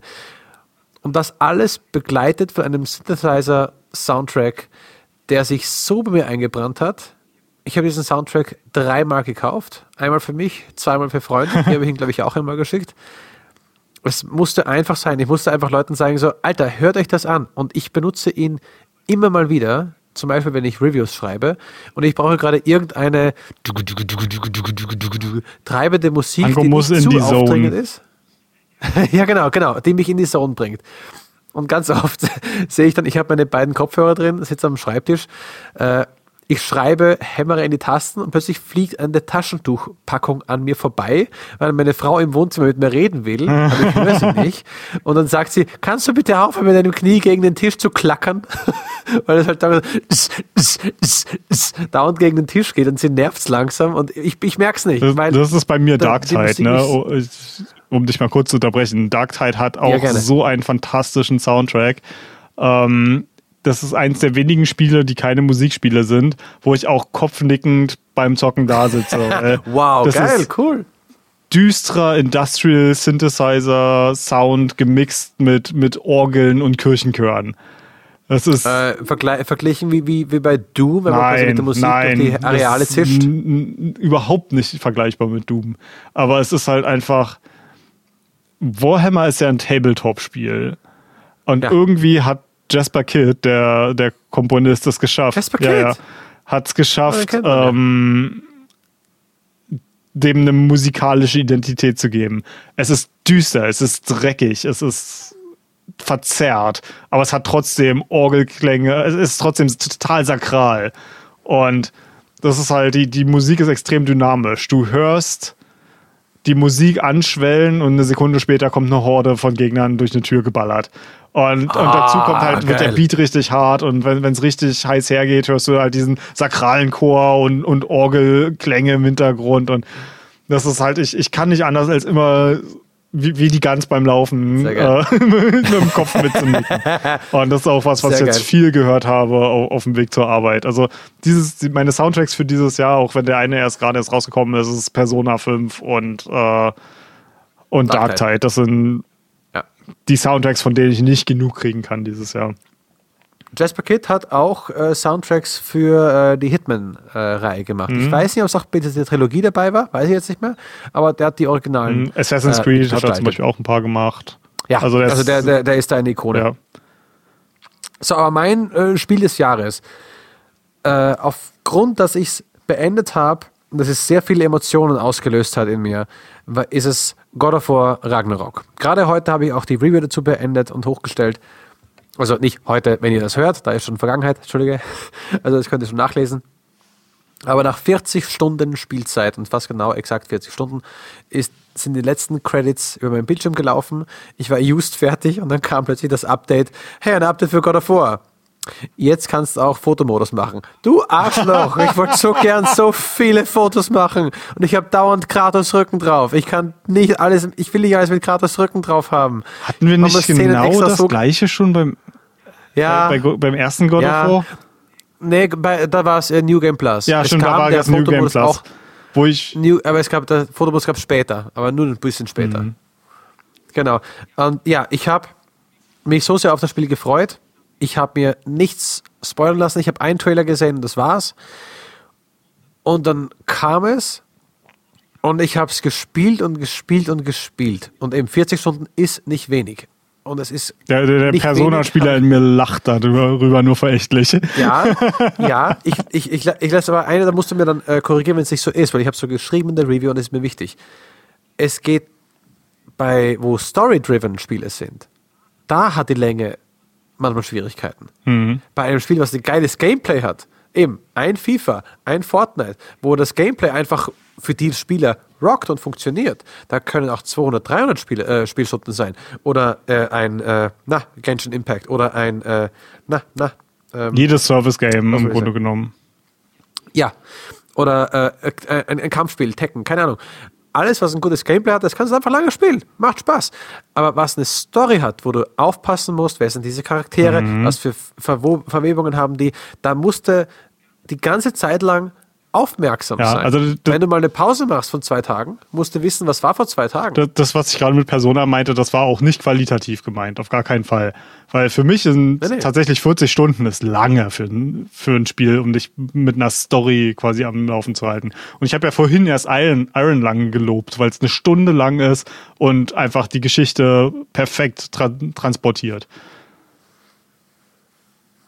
Ja, aber mich, mich würde halt interessieren, da als, als Frage zu Persona 5. Was macht dort diese Langzeitmotivation aus? Ist es die Story? ist die Alltagssimulation. Was äh, Persona für die Leute, die es nicht wissen, ist, Persona ist im Grunde genommen zwei unterschiedliche Gameplay-Teile ähm, äh, gespalten. Du hast zum einen die Dungeons und die ganzen klassischen JRPG-Kampfsysteme, die du erkundest, aber du spielst auch einen Highschooler, der halt das Leben ja. von einem Highschooler leben muss. Du was in der Persona-Reihe sehr, sehr wichtig ist, im Gegensatz zu der Shin Megami Tensei-Reihe, von der es ursprünglich ein Spin-off war. Also es ist ähnlich wie Final Fantasy, da gibt es hunderte Spiele mittlerweile gefühlt. Und ähm, Persona ist im Grunde genommen eine, eine Nebenreihe, ein Offshoot von der Shin Megami Tensei-Reihe. Und was Persona auszeichnet, ist, dass die, ähm, die Kontakte, die du zu anderen Menschen machst, äh, ein wichtiger Teil des Gameplays sind. Und das Spiel gibt dir immer mehr zu tun, als du schaffen kannst. Das heißt, es geht viel darum, einen effizienten Alltag zu simulieren. Das ah, heißt, okay. du bist Schüler, ja. das heißt, du musst lernen, damit du deine Tests schaffst, dass du nicht quasi in der Schule total versagst. Du versuchst, ähm, Kontakte zu pflegen, um halt einfach mit, zum einen, weil da viel, viel der Story transportiert wird, also viele Geschichten in Persona finden dadurch statt, dass du halt Kontakte weiter, weiter vertiefst und Menschen hilfst. Und ähm, du brauchst Geld. Das heißt, äh, am Anfang äh, passiert das viel über Nebenjobs. Am Ende äh, geben die Dungeons eigentlich mehr, mehr als genug Geld, dass du das nicht mehr machen musst. Und du hast ähm, neben deinen deinen ganz normalen Rollenspielstats, äh, die deine Figur hat, wie Stärke, Magie, Glück, was, was man halt so aus Rollenspielen kennt, hast du auch soziale ja. Stats. Das heißt, am Anfang hast du nicht sonderlich viel Wissen, du bist nicht sonderlich charmant, äh, du hast nicht viel Mut. Das heißt, du musst dir das alles antrainieren und bestimmte Tätigkeiten im Alltag ähm, erhöhen halt deine Stats über Zeit. Und alles kostet Zeit. Und das ist das Interessante. Ich habe ähm, das erste Mal, als ich Persona 5 durchgespielt habe, habe ich das einfach nur blind gespielt und hatte am, am Ende vielleicht zwei Drittel der Kontakte, die du haben kannst, äh, wirklich ausgemaxt und hatte gerade so meine ganzen sozialen Stats gemaxt und äh, war, war sehr, sehr ineffizient. Und jetzt das zweite Mal habe ich es mit einem Completionist Guide gemacht, weil ich wirklich 100% äh, spielen wollte. Und das macht einen riesen Unterschied, wie sich das Spiel anfühlt, weil du kriegst mehr Text-Messages von Leuten, mehr, mehr Leute erkundigen sich, wie es dir geht. Es gibt halt diesen einen großen mhm. Twist, von dem ich erzählt habe, wo nicht ganz klar ist, was mit deinem Charakter passiert ist. Und viele machen sich Sorgen um dich. Und wenn du mehr soziale Kontakte hast, die sehr tief gehen, ähm, kriegst du natürlich dann auch mehr Anrufe und Nachrichten, die sagen, hey Mensch, wie geht's dir? Ich mache mir Sorgen um dich. Und es ist halt das, was ich vorhin auch schon meinte. Es ist nicht das, wie es geschrieben ist, die Geschichte, sondern es ist das Gefühl, was es dir gibt, in Teil einer, eines sozialen Kreises zu sein. Obwohl eine Sache, äh, das, das hattest du vorhin äh, bei The Quarry gemacht, dass das ein 50-Jähriger ist, der Teenager schreibt. Ja. Persona macht's unglaublich gut, Teenager auf eine Art und Weise zu schreiben, die vielleicht nicht realistisch ist, die sich aber glaubhaft anfühlt und die mir oh. als erwachsenen Mann nicht auf die Nerven gehen. Es gibt zum Beispiel der erste okay. äh, Kontakt, den du bekommst und dein erster Mitstreiter ist Ryuji und er ist halt so ein total aufbrausender ähm, Teenager, der halt immer sofort Action will, der, der halt ein Horny Boy ist, weil er halt schwanzgesteuert ist und an, an Ruhm und an, an, an Mädchen denkt und halt nicht der cleverste und immer quasi mit, mit der Faust zuerst denkt und aber nicht auf eine uncharmante Art und Weise. Und wenn das ein erwachsener Charakter ist, würde ich dem sagen, Junge, du denkst so sehr mit deinem Schwanz, ich will mit dir nichts zu tun haben, du bist mir unsympathisch. Aber der Typ ist 16. Also.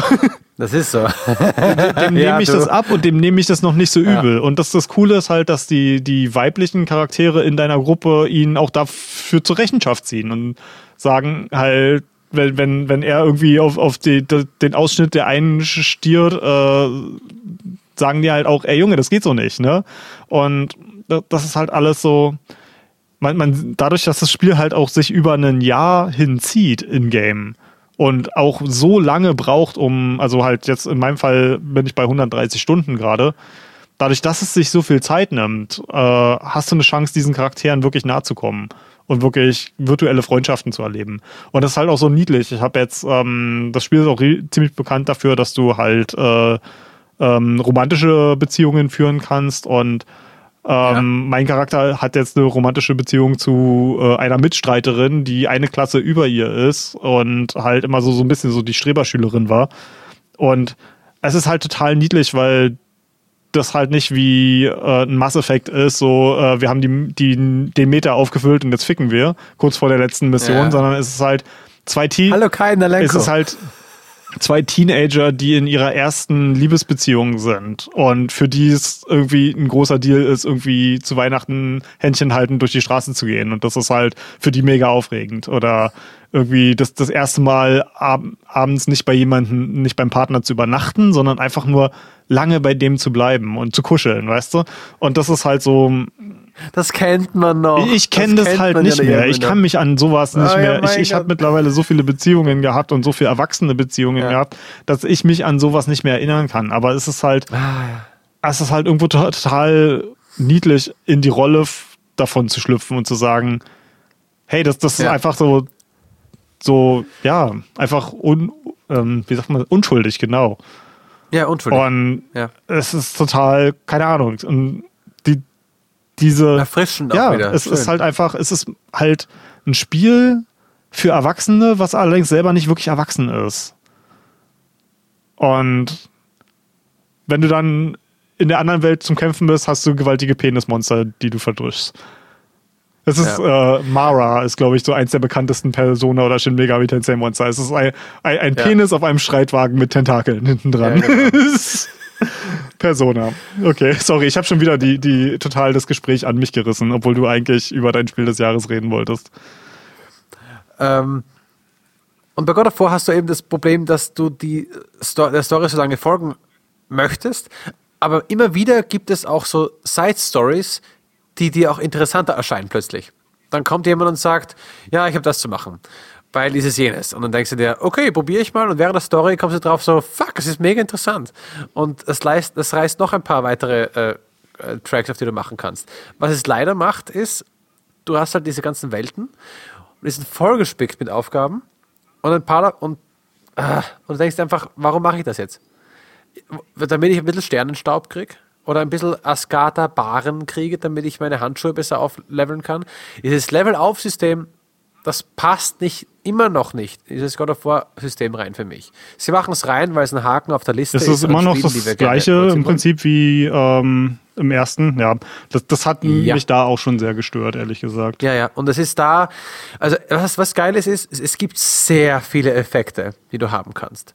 Also du hast, ähm, wie soll ich sagen, ein- einen Effekt, der wie bei Bayonetta ist. Wenn du im letzten Moment ausweichst, hast du Zeitlupe. Which time? Witch Time. Und es ist so episch. Ich habe also nur noch das. Und das gibt's in zwei Variationen. Also einmal kannst du es als äh, beim Ausweichen haben. Einmal kann es haben, wenn es eine, also quasi als, als Fähigkeit. Dass du sagst, ey, ein, ein kleiner Cooldown ist dran gehängt, wenn du es aktiviert hast, und dann kannst du quasi eine kurze Witch Time provozieren. Aber du musst es nicht machen. Oder eine Sache, die ich geil finde, ist, es gibt eine Rüstung und diese Rüstung ist die allererste.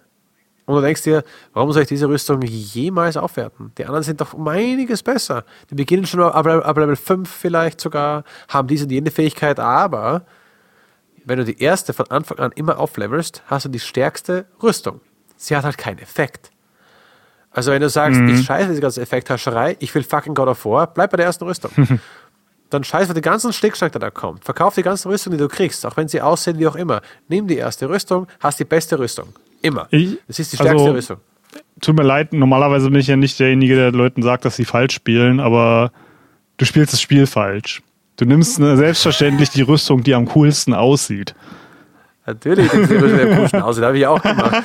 Das ist, das ist eben für die Leute, die halt sagen, ich will überhaupt nichts mit diesem ganzen Schnickschnack zu tun haben. God of Fashion. Und, oh ja, äh, God of Glory.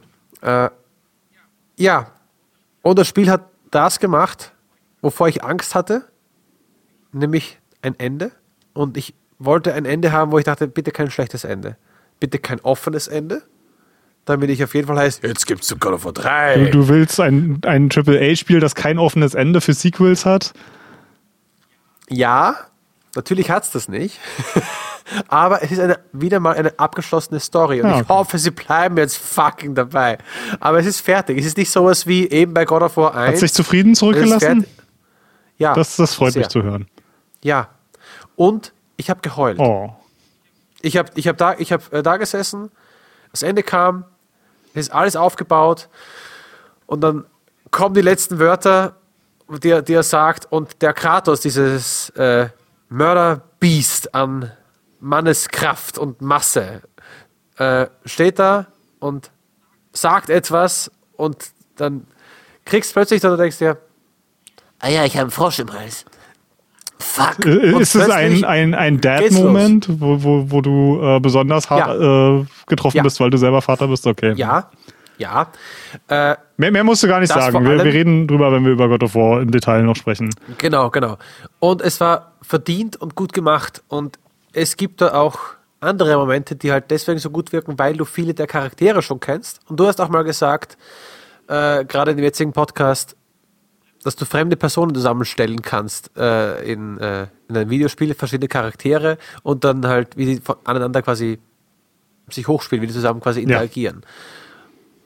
Und das Schöne ist, das habe ich früher mal erzählt, wenn ich Leuten äh, Serien oder Filme empfehle, meistens Serien. Weil Filme in der Regel auch ich- nicht die Zeit dafür haben. Ne?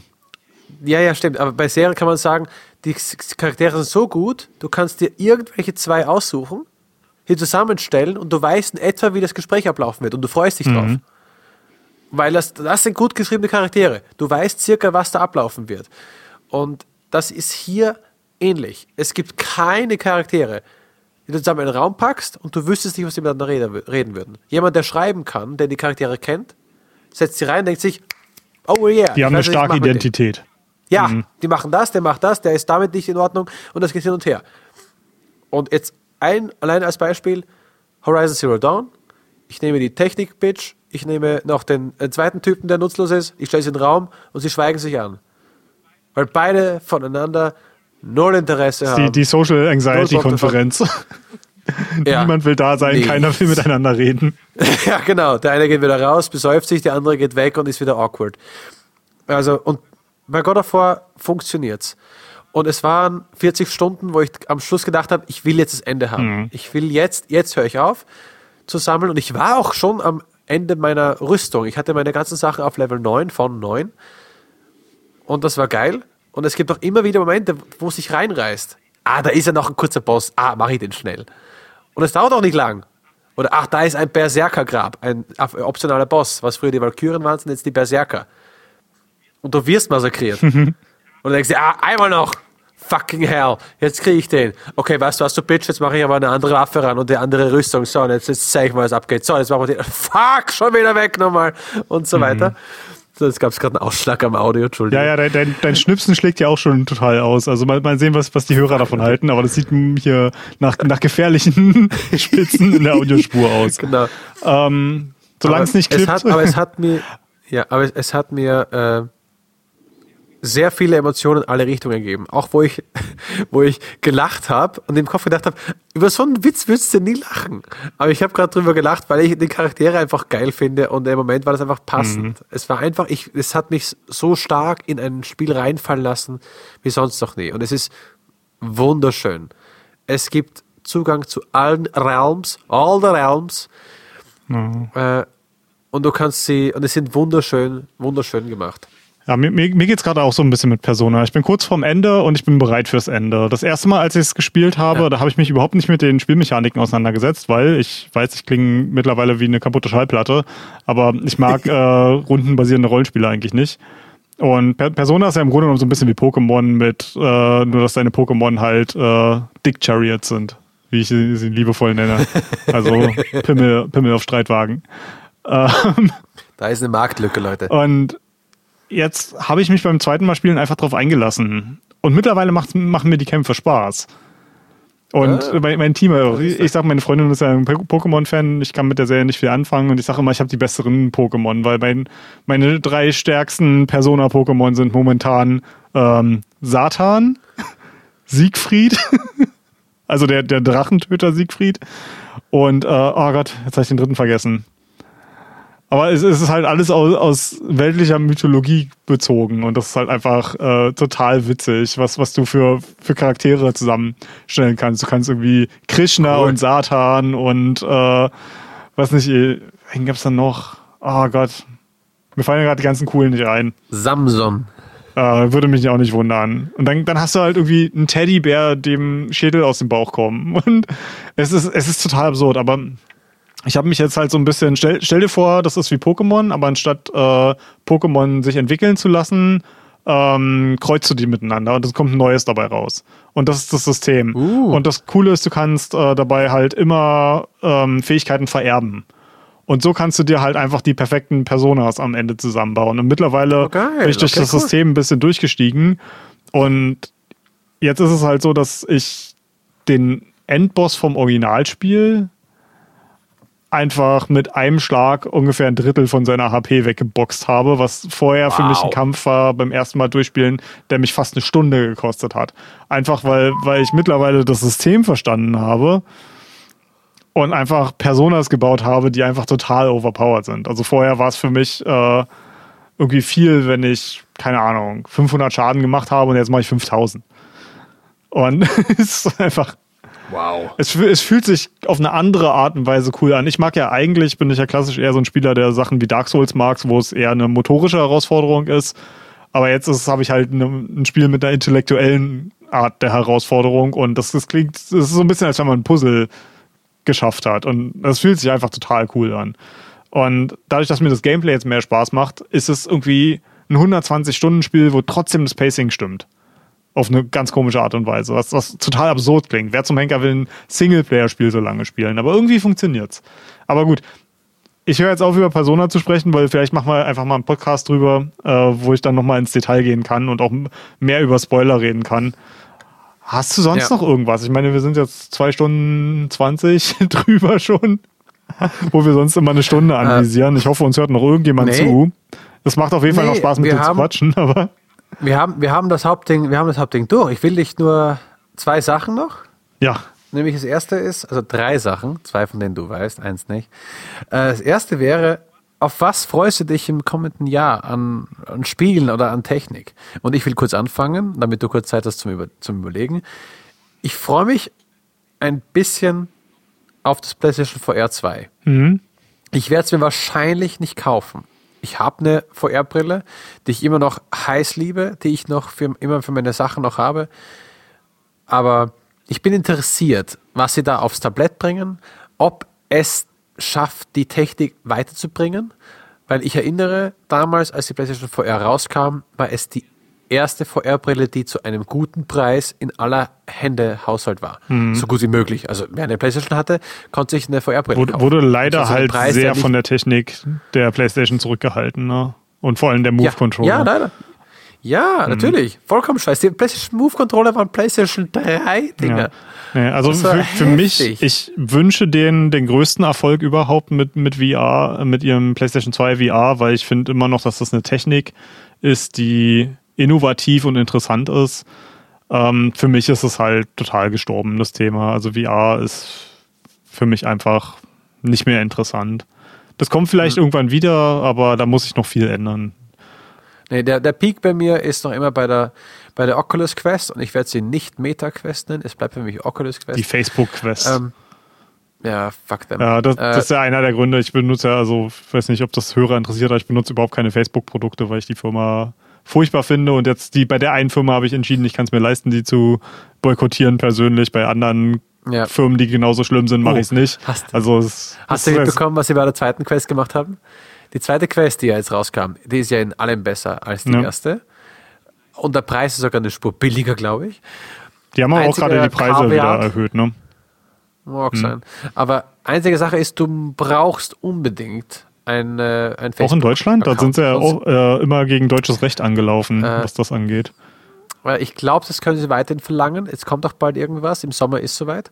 Bin ich gespannt, was bei der alten Oculus dann passiert. Aber das Ding war dann so me mega Aufschrei und keiner will das haben. Und dann hat Facebook gesagt, okay, wisst ihr was? Wir bringen eins raus, was Entwickler und so alles Ah auch, ja, das, äh, das kaufen können. schon haben Old können. News. Ich glaube, das war letztes Jahr sogar schon. Das war letztes Jahr. Aber weißt du, wie viel, wie viel Euro mehr die dafür verlangt Ähm, haben? es war nicht ganz so teuer wie eine Index, aber es kam in die Nähe davon. Es war das Doppelte. Anstatt 400 Euro, Mhm, 800 genau, Euro. die Index ist bei 1000. Und ich habe mir nur gedacht, so, naja, das heißt, dass Facebook von jedem Nutzer circa 400 Euro Und, und erwartet. das Schlimme, also an das, das Schlimme ist, ich vertraue denen nicht genug, als dass ich denen glaube, dass da wirklich keine Telemetrie drin ist. Ja, schon wahr. Gut, wir gehen von dem doofen Thema weg, aber ich will gucken, was PlayStation VR 2 macht, um das Gimmick, wie du es eigentlich, wie es immer noch ist, ist immer noch leider ein Gimmick, gut Ja, voranzubringen. es gibt halt, es gab sagt halt so, genau ein AAA-Spiel in, ähm, und das war Half-Life Alex. Das war das eine AAA-Spiel in VR. Und das ist, bis heute, ich hoffe auch, dass es irgendwie, dass sich Valve und Sony vielleicht einigen können, dass das auf die PlayStation VR 2 kommt, weil Ja, jeder, der ein VR-Headset hat, muss das mal gespielt haben. Das ist wirklich, also ja, und die haben auch halt die ganze Technik genommen, die halt von bis dahin sich von anderen Spielen etabliert Ja. hat. Und Sich ich, ich sag mal. Re Resident Evil 7 war schon ein AAA-Spiel, was einen VR-Modus hatte. Aber Half-Life Alex war ein PlayStation VR-Spiel. War Äh, nicht VR-Spiel. PlayStation, war, war ein VR Nee, nee, VR-Spiel, wo ja. alles im Spiel Ja. und was super geil im Room-Scale funktioniert hat, aber nicht notwendigerweise einen Raum brauchte.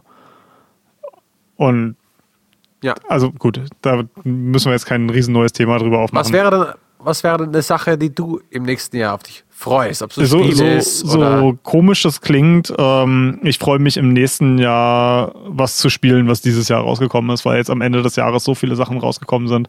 Es gibt ein, ein Spiel, Ja. wo ich hier, wo ich irgendwie versuche, ich habe mir jetzt schon äh, Filter in meinem Browser eingerichtet, dass, es, dass das rauskopiert wird. Ich hoffe nicht gespoilert zu werden, weil vor vielen Jahren, vier oder fünf Jahre, habe ich das zum ersten Mal angespielt von einem, einem kleinen Team, die waren damals zu zweit.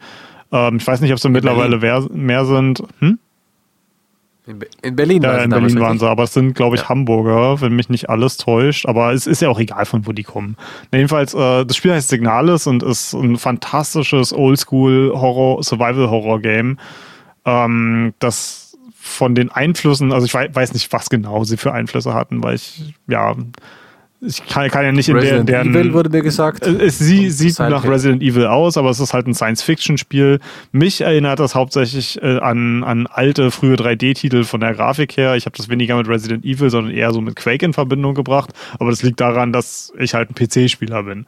Ähm, aber also so von der Grafik her halt frühe 3D-Optik, ähm, Science-Fiction, was mich an Event Horizon erinnert, ähm, was mich an ein paar meiner Lieblings-japanischen Science-Fiction-Werke wie Blame erinnert. Das ist ein, nicht, das, was auf Netflix ist, sondern der Manga. Das ist extrem surreale Science-Fiction und ja, das ist einfach der, der Mix aus, aus, aus, aus deutschen Einflüssen, japanischen Einflüssen. Ähm, es ist einfach total geil. Also es sind halt Anime-artige Porträts der Figuren, ähm, was man natürlich nicht sieht, weil, wenn sie rausgezoomt sind als die 3D-Figuren, weil das halt eine sehr Low-Poly-Optik ist. Aber all, all, alles an diesem Spiel finde ich absolut magisch und ich habe mich seit so vielen Jahren darauf gefreut, dass das rauskommt und jetzt kam es raus und es kam zusammen Ja. mit Persona und Dark Tide raus in, in dem gleichen Zeitraum und für mich so shit, ich habe zu dem Zeitpunkt, als es rauskam, schon Persona gespielt und das ist ein Spiel, da darf ich keine Pause machen, weil ansonsten komme ich nicht mehr rein. Und Dark Tide mit der Boys ist halt auch was, das kann ich nicht nicht machen. Das ist halt ähm, das, ist, das, das kam halt jetzt raus und das wollten wir zu viert spielen. Und dann, dann wa wartet man halt nicht damit, sondern dann macht man es, wenn, wenn das Eisen gerade Ja, heiß klar. ist. Ne?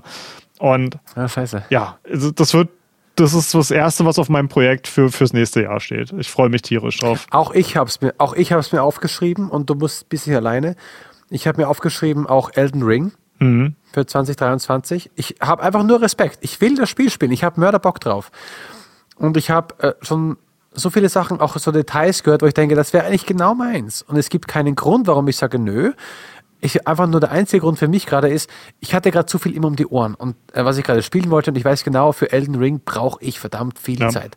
Also mein, mein erster Playthrough war äh, eine sehr nice äh, ähm, 69 Stunden. Und ey. dass ich von allen, mit denen ich gesprochen habe, war das einer der schnelleren ersten Playthroughs. Die meisten haben eher so 80 gesagt. Und wenn du die ganze Oder Karte, wenn du jemand bist, der die ganze Karte erkundet, dann kannst du wahrscheinlich auch so über 100 anpeilen. Mein schnellster Elden Ring Okay. Playthrough war übrigens äh, drei Stunden. Okay, gut. Das ist Ja, schnell. also das- das ist auch was, was ich Äh, an dem Spiel liebe, dass, dass es halt so flexibel ist. Ja. Ja, das wären meine Sachen, auf die ich mich für nächstes Jahr freue. Nicht super viel, auch in der Spur. Vielleicht mal gucken, was gibt's an nächsten Spielen. Vielleicht Assassin's Creed, Mirage, wenn das schön wird. Aber da habe ich Ja, auch vielleicht hast du dann ja Infos wieder einen darüber. Freund, mit dem du darüber sprechen kannst. Ja. Ich hier als alter gucken. Assassin's Creed Hater. Hast du sonst noch irgendwas, worauf du dich freust? Sonst will ich zum vorletzten Punkt kommen. Nee, mach mal, mach mal hier. Geh mal langsam Stoff. Ja, machen wir mal die. Genau. Äh, wir wissen zwar, es geht hier um Videospiele, heißt ja auch Good Game to Go, aber wir sind ja auch nur Menschen. Aber gibt vielleicht eine Sache, ein Film, Serie oder Musik, wo du sagst, das will ich erwähnt haben, das ist mir äh, eingefallen, das muss ich ganz kurz sagen, das habe ich geguckt, das ist Ja, habe ich eigentlich schon. Nämlich äh, Cyberpunk Edge Runners. Das ist, wenn, wenn ihr Bock auf Anime habt und Cyberpunk mögt, ist Edge Runners wirklich. Ein, das muss man gesehen haben, glaube ich. Weil dieses Spiel hat es eigenhändig geschafft, mich wieder in die absolute. Das Spiel, sag ich schon. Die, diese Serie hat es eigenhändig geschafft, mich wieder in, in den absoluten Cyberpunk äh, reinzubringen, dass ich unbedingt Cyberpunk-Medien konsumieren wollte, weil, wie ich vorhin schon sagte, das war Edge Runners ähm, war eins von den Sachen, die vorbei waren und ich wusste nicht, was ich mit meiner Zeit anfangen sollte.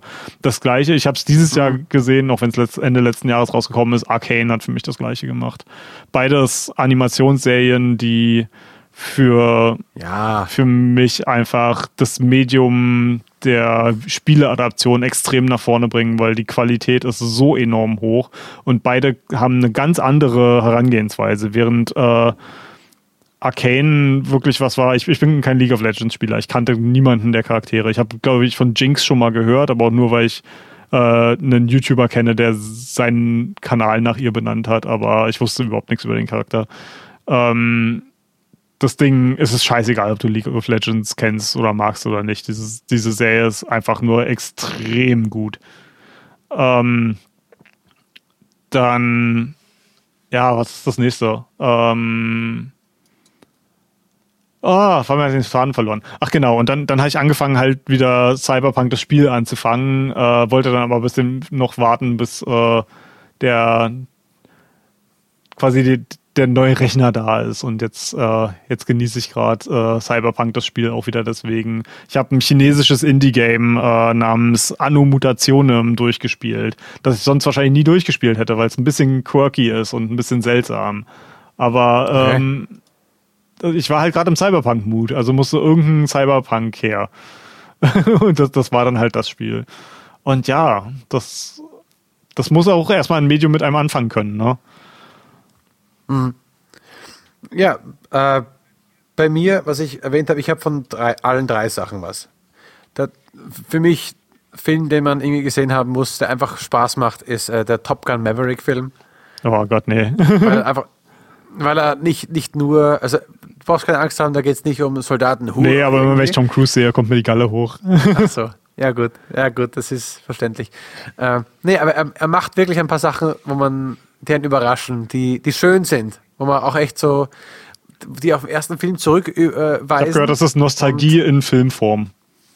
Ja, ja. Aber die gute Art von Nostalgie. und Nicht die scheiß Nostalgie wie äh, ein Jurassic World. Hier sind die alten Charaktere. Ich Und das war's. weiß nicht, der letzte Jurassic Park, den ich gesehen habe, war Jurassic Park 2. Also ist, ist schon eine Weile Okay. her. Ist schon eine Weile her. Aber hast nichts verpasst. Ja, Jurassic World ist in Ordnung. Ist okay. Popcorn, Bier, passt. Mehr nicht. Mehr nicht. Mehr nicht. Aber eine Serie, die ich empfehlen kann, ist Sandman. ja, fantastisch. Die ist wunderbar. Die ist, die ist traumhaft. Einzige Sache ist, du merkst, wann Netflix die Finger im Spiel hat und gesagt hat, da machst bitte einen, einen schwarzen Ähm, rein. da muss machst ich widersprechen, weil Neil Gaiman selber daran mitgearbeitet hat und Neil Gaiman auch mit, selber mit Interesse hatte, das ein bisschen zu modernisieren. Ja, aber am Anfang, der Rollstuhl-Gay-Guy. Ja, also, Also, mir ist äh, es definitiv weil- nicht negativ aufgefallen. Also Nein, negativ, nee, nee, genau, gar nicht negativ. Da, aber ich bin davon so, wa warum Hm. jetzt? Also es hat ja keinen, keinen Sinn für die Story, wo man sagt so, oh, das ist jetzt wichtig, er ist gestürzt, weil das und das passiert ist oder so. Aber Er musste einfach im Rollstuhl sein und er hatte einen, ähm, einen Freund, Freund, okay. Also Mhm. War das nicht im Comic Ordnung, auch so? Ich, ich weiß es nicht mehr genau. Das weiß ich nicht. Wenn das so ist, dann nehme ich alles zurück, aber es, es, es, es wirkt. Mhm. Nee, also das halt sind auf jeden Fall viel, viele äh, Sex, Gender und Color Change. Also zum Beispiel Konstantin ähm, ist ja auch ein, ein Marvel-Charakter, ne? Ja, ja. Der ist jetzt halt eine Das Frau. war mir wurscht. Und Das war ähm, mir wurscht. das Ding ist, bei Comics ist, bei Comic-Adaptionen ist das für mich so, so vollkommen egal, weil alle, alle Sachen, die jetzt als Vogue verschrien werden in Comics, schon tausendmal gemacht wurden. Ich meine, sowas Ja, ja. wie, wie She-Hulk äh, ist halt die älteste Idee überhaupt. Die gab es halt schon lange, bevor es das, Ja. das, Wort Vogue überhaupt existiert hat und so. Ne? Also nee, es ist mir definitiv Ja. nicht ähm, negativ aufgefallen. Ähm, aber ja, Sa- Sandman, negativ, was, was halt- mir enorm positiv bei Sandman aufgefallen ist, ich habe die, die Comics selber nie gelesen.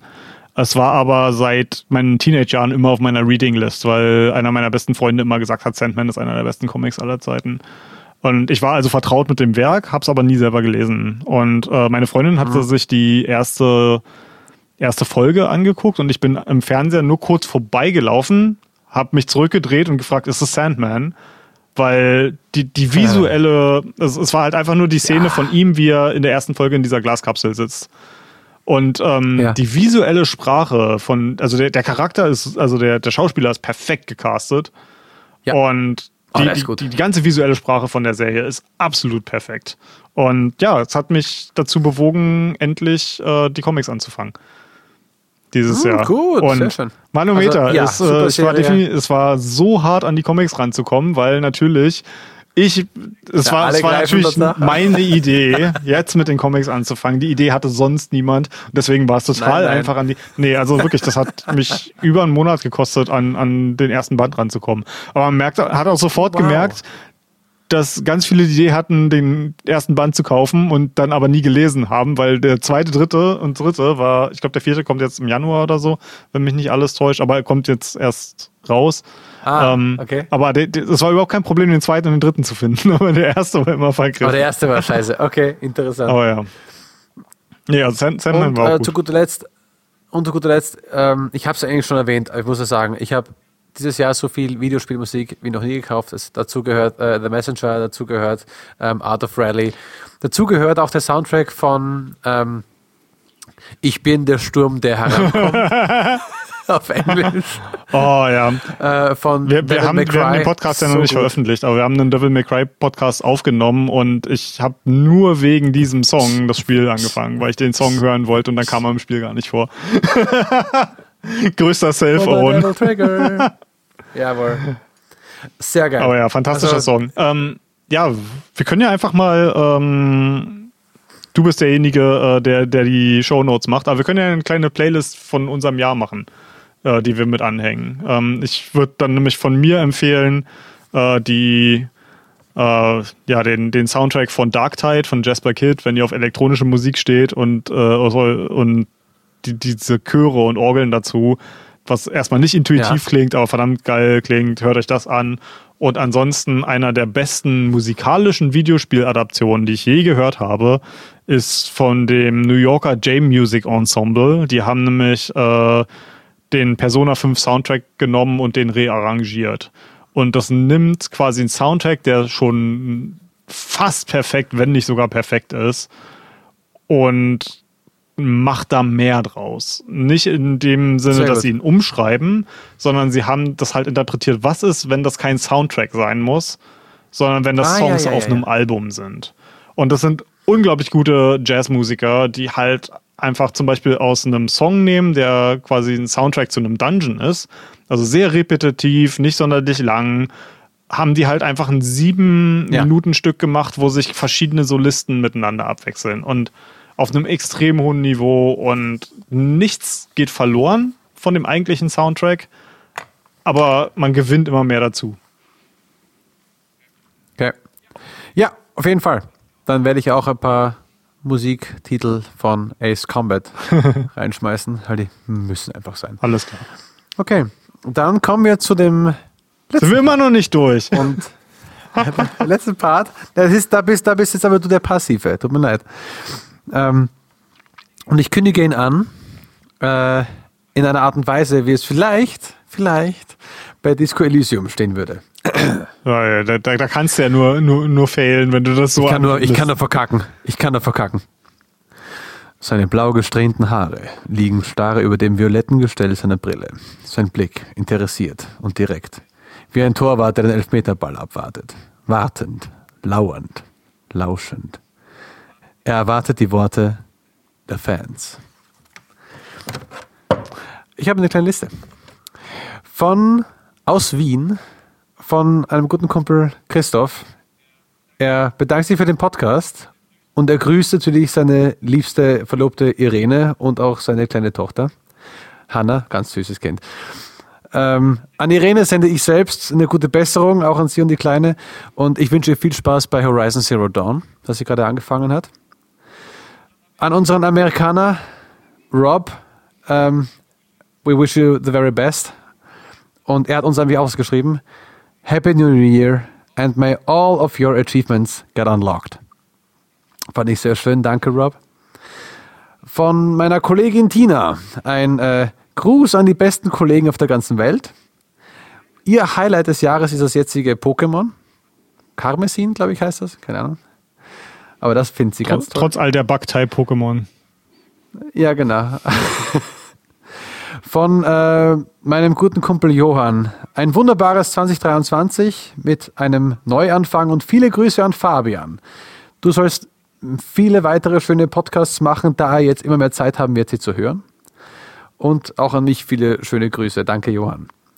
Von meiner Schwägerin Katja. Sie schreibt, viele liebe Grüße an Katja. sie ist ein bisschen selbstverliebt. Aber auch von mir an dich, Katja, ganz liebe Grüße. Äh, du bist die beste Schwägerin. Von unserem lieben Community-Mitglied Gat Nuts geschrieben. Er will, dass wir ein Lied singen. Fick dich, Pitt. Okay, aber gehen wir zu einem ganz anderen, nämlich zu Bogdan. Bogdan sagt, er, gen äh, er genoss die Monster Hunter Folge mit uns, den Monster Hunter Playthrough mit dir und er wünscht sich von dir den Dango-Song von Rise. Warum wollen alle, dass wir singen? Du dürftest es auch Bogdan, auf du Deutsch magst singen, den Dango-Song doch nicht mal. Er Er sagt, du magst ihn auch nicht. ähm, und dann noch ein letztes, äh, ein großes Dankeschön an äh, meine eigene Frau, die mich immer unterstützt in dem äh, Podcast-Hobby, der null Kohle einbringt, der nur gemacht wird, weil er einfach Spaß macht und er trotzdem Stunden unseres Lebens wegfrisst. Ähm, an die zwei japanischen Zuhörer, die äh, in Japan anscheinend Stellung bezogen haben und unsere Podcast-Sound runterladen. Das ist schön. Ja, defi de definitiv keine VPN-User, definitiv echte Japaner. Bestimmt nicht, bestimmt nicht. Sondern auch an, auch an Timo. Timo ist jemand, der uns auf Podcast Addict äh, ähm, abonniert hat. Und den gibt's wirklich, wirklich echt, weil er keine komische Nummern- und Zahlenkombination ist, sondern wirklich Timo heißt. Hey Timo. ähm, und sowieso äh, mein Lieblingsspanier da draußen. Denn auch in Spanien gibt's jemanden, der unseren Podcast immer wieder runterlädt. Und an jeden einzelnen Hörer, an jede einzelne Zahl, ich checke das immer wieder mal, unsere Downloads, und ich bin über jede Zahl froh, die das macht. Und ich wäre so froh, wenn ich viel mehr Leute beim Namen nennen könnte und mich bei denen bedanken könnte. Aber ein Glück gibt es Datenschutzrichtlinien. ja, An- Anko ist immer ein bisschen Eigentlich mehr hinter den Zahlen hinterher. Ich, ich mache das ja schon, schon deutlich länger als Anko und ich habe irgendwann aufgehört, auf Zahlen zu gucken. Und, aber Anko, Anko freut sich immer wieder, wenn wir einen Rekord knacken und ihr macht ihm damit auf jeden Fall eine Riesenfreude. Ja, Und das war der, der letzte Part. Ein großes Danke an alle. Ja. Und damit haben wir, glaube ich, den, den längsten Podcast aufgenommen seit unserem Relaunch. Ich glaube, ein paar von unseren alten Podcasts kommen vielleicht noch daran. Ich hoffe, irgendjemand hört noch Drei zu. Stunden Vielleicht äh, kriegen, Ja, ja. kriegen die Leute, an die gegrüßt wurden, das tatsächlich noch mit. Dann auch von meiner Seite her lieben herzlichen Dank. Ich hoffe, ihr habt alle ein wunderschönes 2023 und äh, habt auch schöne Erinnerungen ans letzte Jahr noch. Und wir sehen uns wieder mit einer neuen Staffel.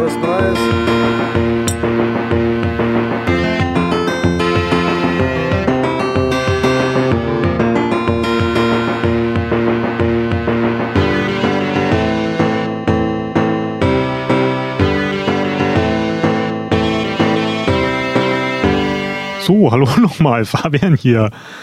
Ich habe einen Tag, nachdem wir diese Episode hier aufgenommen haben, Signalis am Stück durchgespielt. Neun Stunden, nur eine kurze Pause für Essen gemacht. Das Spiel ist der Hammer. Also, kleiner Nachtrag hier.